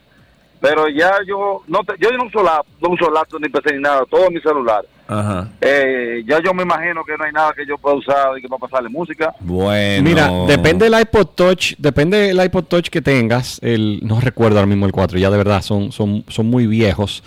Quizás aguante una, una, soporta una aplicación, pero la realidad es que ahora mismo el pasar música a un dispositivo como concepto es algo que, que en buen dominicano, como decimos, está mandado a guardar. Eh, ya con aplicaciones como el caso de Spotify, el mismo Apple Music, eh, hay muchísimas aplicaciones, el Deezer, tienes Tidal, hay muchas aplicaciones muy buenas y los precios son muy razonables. O sea que realmente es, es complejo el, el uno justificar ahora mismo eh, comprar la música y, y pasarla a dispositivo. O sea que yo personalmente te recomendaría cualquier eh, equipo de streaming. Igual ya es un aparato que muy posiblemente no reciba, muy posiblemente no, estoy casi seguro que no recibe las últimas actualizaciones de software. O sea que es más o menos una reliquia, co- como, lo dices, lamentablemente. Ok, tenemos una llamadita, tenemos a Mario con una pregunta. Adelante, Mario. Saludos, señores. Eh, Orlando, yo tengo un negocio informal, el cual está bastante ya grandecito y lo manejo por a través de listas de difusión de WhatsApp. Yo le pido primero a los clientes que me agreguen para luego yo agregarlo y que los dos estemos dentro de los contactos. Pero últimamente me está llegando unos mensajes como que el cliente cambió su código de cifrado y entonces no estoy seguro si los mensajes de listas masivos que estoy enviando le está llegando a todo el mundo. ¿Cómo es la mejor forma para yo hacer la difusión de la mercancía que vendo a través de WhatsApp? Ok. Orlando. Eh, tú estás muteado. Estás muteado por alguna razón. Parece que moviste el cable o algo. Te voy a desconectar de IPDTL. Eh, mueve el cable y nos avisas. 829-236-9856. 829-236-9856 es el teléfono aquí en 12 Decías, eh, Orlandillo, entonces. Bueno, se te fue. Oye, tiene que cambiar el cable, oíste. Mira, a ver. eh, bueno, 829-236-9856 es nuestro teléfono. Estamos en artículos tecnológicos y tenemos a Orlando Prieto con nosotros. ¿Qué decías entonces, Orlando? no me mates, sí, el micrófono. Eh, el cable no. que tenemos que cambiar. Definitivamente. Yes. Decía de... De WhatsApp. De WhatsApp. Decía, mira, lo del código de seguridad es algo normal. El código de seguridad cambia por múltiples cosas. Cuando la persona cambia un dispositivo, cuando la persona hace una re conexión, o sea que esas personas sí deben estar recibiendo. Definitivamente, aunque me dices el caso de WhatsApp, WhatsApp es muy cómodo para eso. Muchas empresas ahora mismo usan más un grupo de Telegram, que, que es mucho más eh, cómodo, aunque lógicamente no todo el mundo lo usa. Y bueno, si ya estás tomando el tiempo de que te agreguen y tú agregarlos, yo te recomiendo hacer una lista de correos, que por lo general son mucho más permanentes que los números telefónicos, principalmente en países como el de nosotros, que lo cambian mucho. O sea que eh, Eso es algo a, a tomar en consideración. Pero el hecho de cambiar el código de seguridad, que lo ven muchos, no, Sí. no importa y con eso hacen el cambio sin ningún problema. Y le sigue te- llegando el mensaje. Ahí tenemos a Otto. Otto, buenas tardes. Saludos. ¿Cómo están? Excelente tarde, excelente. Gracias. Una pregunta. De cara a este tema de la moda del onboarding digital, en los procesos de, de bancos, instituciones financieras, para que el cliente pueda dar- darse upload en un proceso, en un producto o un servicio, ¿existe tecnología que pueda identificar cuando hay un fraude pa- eh, cuando se utiliza una, una aplicación para duplicar la cara de un cliente, de una persona, para hacer un proceso de boarding de manera fraudulenta. Eh, usted sabe que hoy en día con el tema de la inteligencia artificial se utilizan aplicaciones para replicar la cara de personas Sí. famosas. Sí. Entonces, en ese en ese sentido, existen aplicaciones de seguridad que permitan evitar que una persona se haga pasar por otra para hacer un proceso de onboarding digital Pero te refieres a los onboarding como los que tienes que, asumo que lo que te refieres son los que has hecho quizá en algún momento que das la vuelta a la cara y todo. Sí. Sí, pero onboarding digital me refiero al proceso que tiene Quick, Banco, Banco BHD tal vez, Sí. otra entidad financiera, que te permite desde tu casa abrir un usuario y una cuenta de un producto sin tener Sí. que ir a una sucursal a firmar el contrato. Incluso eh, están, con la cámara pidiendo las huellas digitales, cosa que yo no entiendo cómo lo logran. Pero la vamos realidad, eh, la realidad de eso, de ese onboarding digital es que ahora mismo todavía llegará el momento y muy posiblemente estamos más cerca de lo que pensamos, pero todavía el tema de una imagen en AI no te afecta a eso, porque lo que hace la cámara, la cámara no usa la imagen realmente, usa la profundidad y usa muchas cosas de cuando tú miras, usa la imagen, Es pero tiene infrarrojo el, el- tiene, el famoso triángulo entre los ojos, entre la nariz y bueno, también con imagen. Hay, hay celulares que no tienen el infrarrojo, no tienen el lidar que tienen los iPhone, pero funciona. Y por eso te hacen mirar, te dicen mira hacia los lados, mira hacia arriba, haz un círculo. O sea que todavía eso no se ha visto amenazado. Lo que ha pasado históricamente con ese tipo de seguridad es que el momento que sale, normalmente los, los hackers eh, le- les conviene mucho publicar este tipo de cosas en algún momento. Entonces, el momento que no existe uno documentado todavía es bastante entre comillas, seguro decir, a menos que no seas una persona extremadamente importante, eh, que, que uno no sufre ese peligro. Entonces, hay que ver cómo esa tecnología seguirá evolucionando, porque va cambiando eh, con mucha frecuencia, pero ahora mismo el tú crear una imagen eh, eh, virtual, digamos, por inteligencia artificial, todavía no es un tema. Llegará a serlo, pero gracias a Dios no son solamente por una simple imagen. Ok, una última noticia y finalizamos. ¿Qué tienes ahí? Prime Video, en, el caso de Amazon, menciono porque ah, es algo que ha hecho muchísimo ruido, agregó una funcionalidad súper sencilla, pero que aparentemente muchas personas querían, que tú puedes tomar los textos en, en las series y en las películas, en algunas específicas, y aumentar el diálogo de volumen automáticamente, como hacer un boost. Y es algo que ha sonado y ha sido extremadamente popular. Es una tontería, pero hay que ver cómo lo agregan las demás plataformas, que a veces muchas películas tú no, no sientes las voces, los diálogos, se sienten un poco bajitos o tienen muchos efectos especiales que no se sienten. Ellos pusieron una opción que tú lo pones medio o alto, solamente el texto de la voz y todo lo otro sigue igual. Entonces tú puedes, sin tener que poner eh, las letricas, como decimos aquí, Sí. los subtítulos, y es mucho más cómodo para uno poder Wow. verlo. O sea que, y ha sido una Eso a, de nivel de de, eso a nivel de ecualización que se hace. Sí, pero están tomando la, la línea, lógicamente, tú sabes que a- asumo que un director de una película, tú sabes, un editor, tú, tú que conoces ese mundo, Sí. eh, mata si le alteran su, su, su cosa de, de audio, como lo Claro, generaron claro, y como lo diseñaron. pero la realidad es que uno como usuario a veces dice, oye, si no le entiendo la película, no la disfruto. Bueno, Si no, pero o sea que- Sonos tiene eso hace mucho. Tiene un limitador de sonido y tiene también un ecualizador que lo que hace es que resalta las voces. No sé si tú lo has visto. eso. Yo le, eh, bueno, he visto el boost, el que tú prendes y apagas. No sabía No. que en particular- ah, los voces no lo he probado entonces. con Ok. Mira, oye, cuando tú utilices el sistema Sonos, abre la aplicación, por ejemplo, en el Beam, yo tengo el Beam 2 con un subwoofer, eh, cuando yo estoy viendo película y ella identifica que es el televisor que le está mandando el audio al Beam, tú abres la aplicación y cuando tú ves, eh, tú ves que tú puedes seleccionar las fuentes de... de- Claro. Sí, sí, sí, el, el aux in, lo que sea Exacto. que tú seleccionas televisor y cuando te hable el televisor te van a salir dos, eh, dos símbolos. Hay una luna y hay como un televisor eh, o algo así. La luna es para mantener en límite el sonido y el televisor es para escuchar las voces solamente. La lunita sí la he usado, el otro no Sí. lo he puesto. Ahora mismo lo pruebo. Ah, pues chévere. Pues Orlando, como siempre, muchísimas gracias por estar con nosotros, amigo. Un abrazo. Igual. Igual, ahí está Orlando Prieto, experto en tecnología, y él nos trajo algunos eh, de las informaciones principales de esta semana. Arroba Orlando Prieto en redes. Hasta aquí artículos tecnológicos.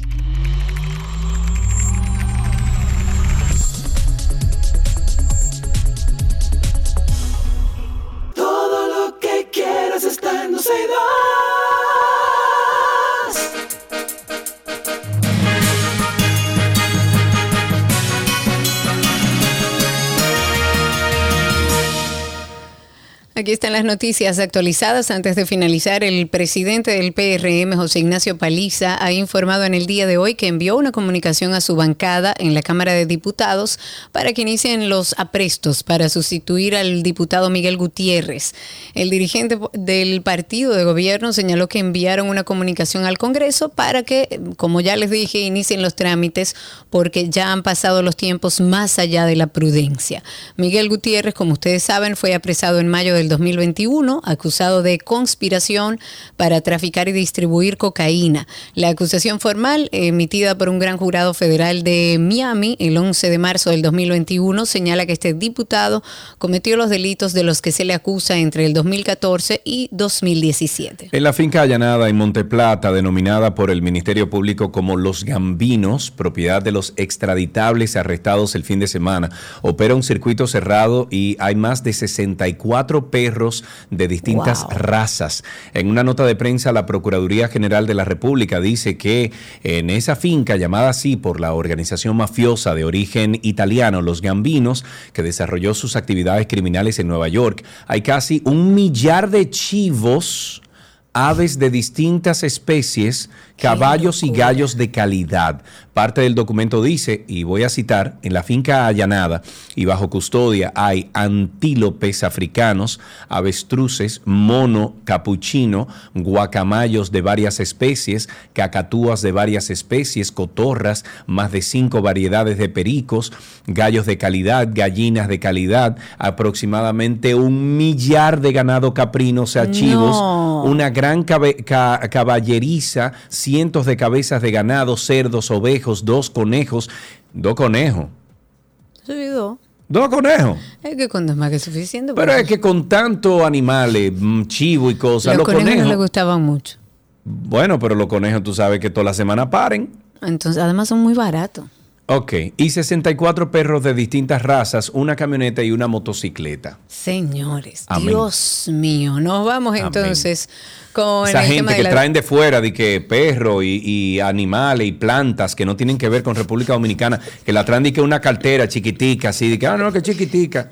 Mira el mapache como está ahí. Eso no tiene nada que ver con Mapache. La Defensa Pública de Montecristi ha depositado una acción constitucional de amparo en contra de la Procuraduría General de la República, la Procuraduría de la Corte de Apelación de Montecristi y la Procuraduría Fiscal de Montecristi. Esto en razón de las condiciones deplorables en las que se encuentran los privados de libertad que están detenidos en el destacamento de la Policía Nacional de Montecristi. La Defensa Pública ha denunciado que los detenidos en ese destacamento tienen no solo hacinamiento, sino insalubridad, falta de alimentación adecuada, falta de higiene, eh, donde desprende, según ellos, un olor nauseabundo y se traduce en violaciones a la integridad personal y a la dignidad humana. Ellos dijeron que el objetivo de la acción constitucional de amparo es reivindicar los derechos conculcados y que la Procuraduría dote dicho destacamento de una infraestructura adecuada. ¿Qué pasó con la ley de tratas? Este martes 18 de abril se vence el plazo de 45 días establecidos por el Poder Ejecutivo para que sea reintroducido a la consultoría jurídica el proyecto de ley integral sobre trata de personas, explotación y tráfico ilícito de, inmigran- migrantes luego de ser retirado del Senado por ser modificado. El 7 de febrero el vocero del director eh, y director, perdón, de estrategia y comunicación de la presidencia, Homero Figueroa, informó a través de un audiovisual que el presidente Abinader instruyó a retirar del Congreso el proyecto para lograr un consenso público necesario. Especificó que la introducción de la pieza legislativa se haría en un plazo no mayor de 45 días. Sin embargo, algunos integrantes de la Comisión Interinstitucional contra la Trata de Personas y el Tráfico lícito, perdón, ilícito de migrantes no han terminado sus observaciones. La última información que circuló fue que tres instituciones que no habían concluido sus críticas sobre las modificaciones que le realizó el Ministerio de Relaciones Exteriores, además una fuente cercana al proceso, aclaró que este plazo no está establecido en la ley y no ha sido posible en que todas las instituciones envíen sus comentarios y reacciones. También detalló que el, el proyecto sería dividido en dos partes para evitar confusiones sobre las medidas de atención a las víctimas de trata y las personas objeto de, tránsito, de, de tráfico ilícito de migrantes. Se estima que el primer anteproyecto se ha denominado Ley Integral sobre Trata de Personas, el cual tiene hasta el momento un volumen aproximadamente de 36 páginas y 85 artículos. La Cámara de Diputados ha aprobado el proyecto de resolución mediante el cual se solicita al Poder Ejecutivo la gestión, la compra, contratación e instalación de amortiguadores de impacto, tanto en puentes como elevados, peajes, divisiones de túneles, divisiones de pasos a desnivel y cualquier otro lugar que represente un peligro de alto riesgo para los conductores de que pueda derivarse en muerte. Esta iniciativa es del diputado Leonardo Alfonso Aguilera, compromete su ejecución al Ministerio de Obras Públicas y Comunicaciones y por supuesto a los ayuntamientos. Y en uno de sus considerandos, esta iniciativa dice que República Dominicana ocupa el primer lugar, eh, lugar a nivel mundial en muertes por accidente de tránsito. También establece que en promedio del año 2016 al 2022 murieron 3.000 personas, en promedio murieron 3.000 personas por año en accidentes de tránsito en el país. Además enfatizó que en el año 2020, cuando el país estaba cerrado por el tema de la pandemia, las muertes fueron de 2.711. Además, el diputado dice que Obras Públicas está haciendo lo propio para reducir estos números y que de implementarse estos amortiguadores, según él, reduciría drásticamente la cantidad de muertes por accidente. El Instituto Nacional de Protección de los Derechos al Consumidor o del Consumidor y la Administradora de Subsidios Sociales acordaron trabajar de manera conjunta en procura de garantizar que los consumidores que se benefician de los programas sociales Aliméntate y Bono Gas Hogar no sean objeto de timación ni de clonación de las tarjetas que otorga el gobierno eh, para adquirir los productos de la canasta. Yo me río porque es que no puede ser que al día de hoy teniendo tantos dispositivos de seguridad en una tarjeta de crédito, todavía las tarjetas de crédito que son emitidas por una entidad bancaria de República Dominicana al gobierno para estos asuntos eh, eh, sociales no tengan eso, esa seguridad. Yo no entiendo eso. Respira, inhala, exhala. Repite después de mí. Eso debería de ser la misma institución bancaria que se haga responsable. Claro que sí. Claro O sea, que sí. La clonaron, ¿eres tú? Eh, Busca tu dispositivo. ¿Cuáles son los dispositivos que tú tienes de seguridad? Claro. ¿Cuáles son los procesos de seguridad? ¿Son esos? Entonces no me venda a mí, al, al gobierno, que te estoy comprando, bueno, está manejando un sinnúmero de, de- de una cantidad de dinero eh, estúpida, grandísima, y entonces me da toda la tarjeta de crédito con, con falta de seguridad, men, con un chip, con que sí o qué, con lo otro. Todos los dispositivos de seguridad que tiene una tarjeta de crédito hoy en día. Claro. Ahora pasamos a otra noticia. Senadores de distintos partidos en su rol de fiscalizadores no se oponen a que las autoridades de salud sean citadas al Congreso Nacional para que den explicaciones por las muertes de 35 neonatos en la maternidad de Los Minas. Con esto finalizamos las noticias actualizadas.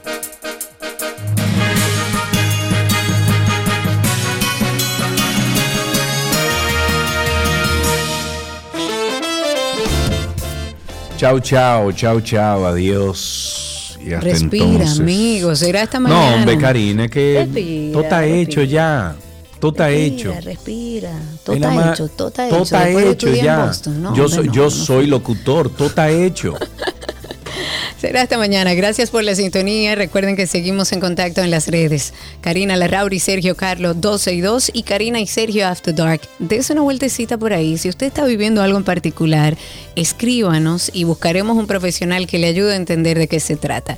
Karina y Sergio After Dark. Será esta mañana. Chao.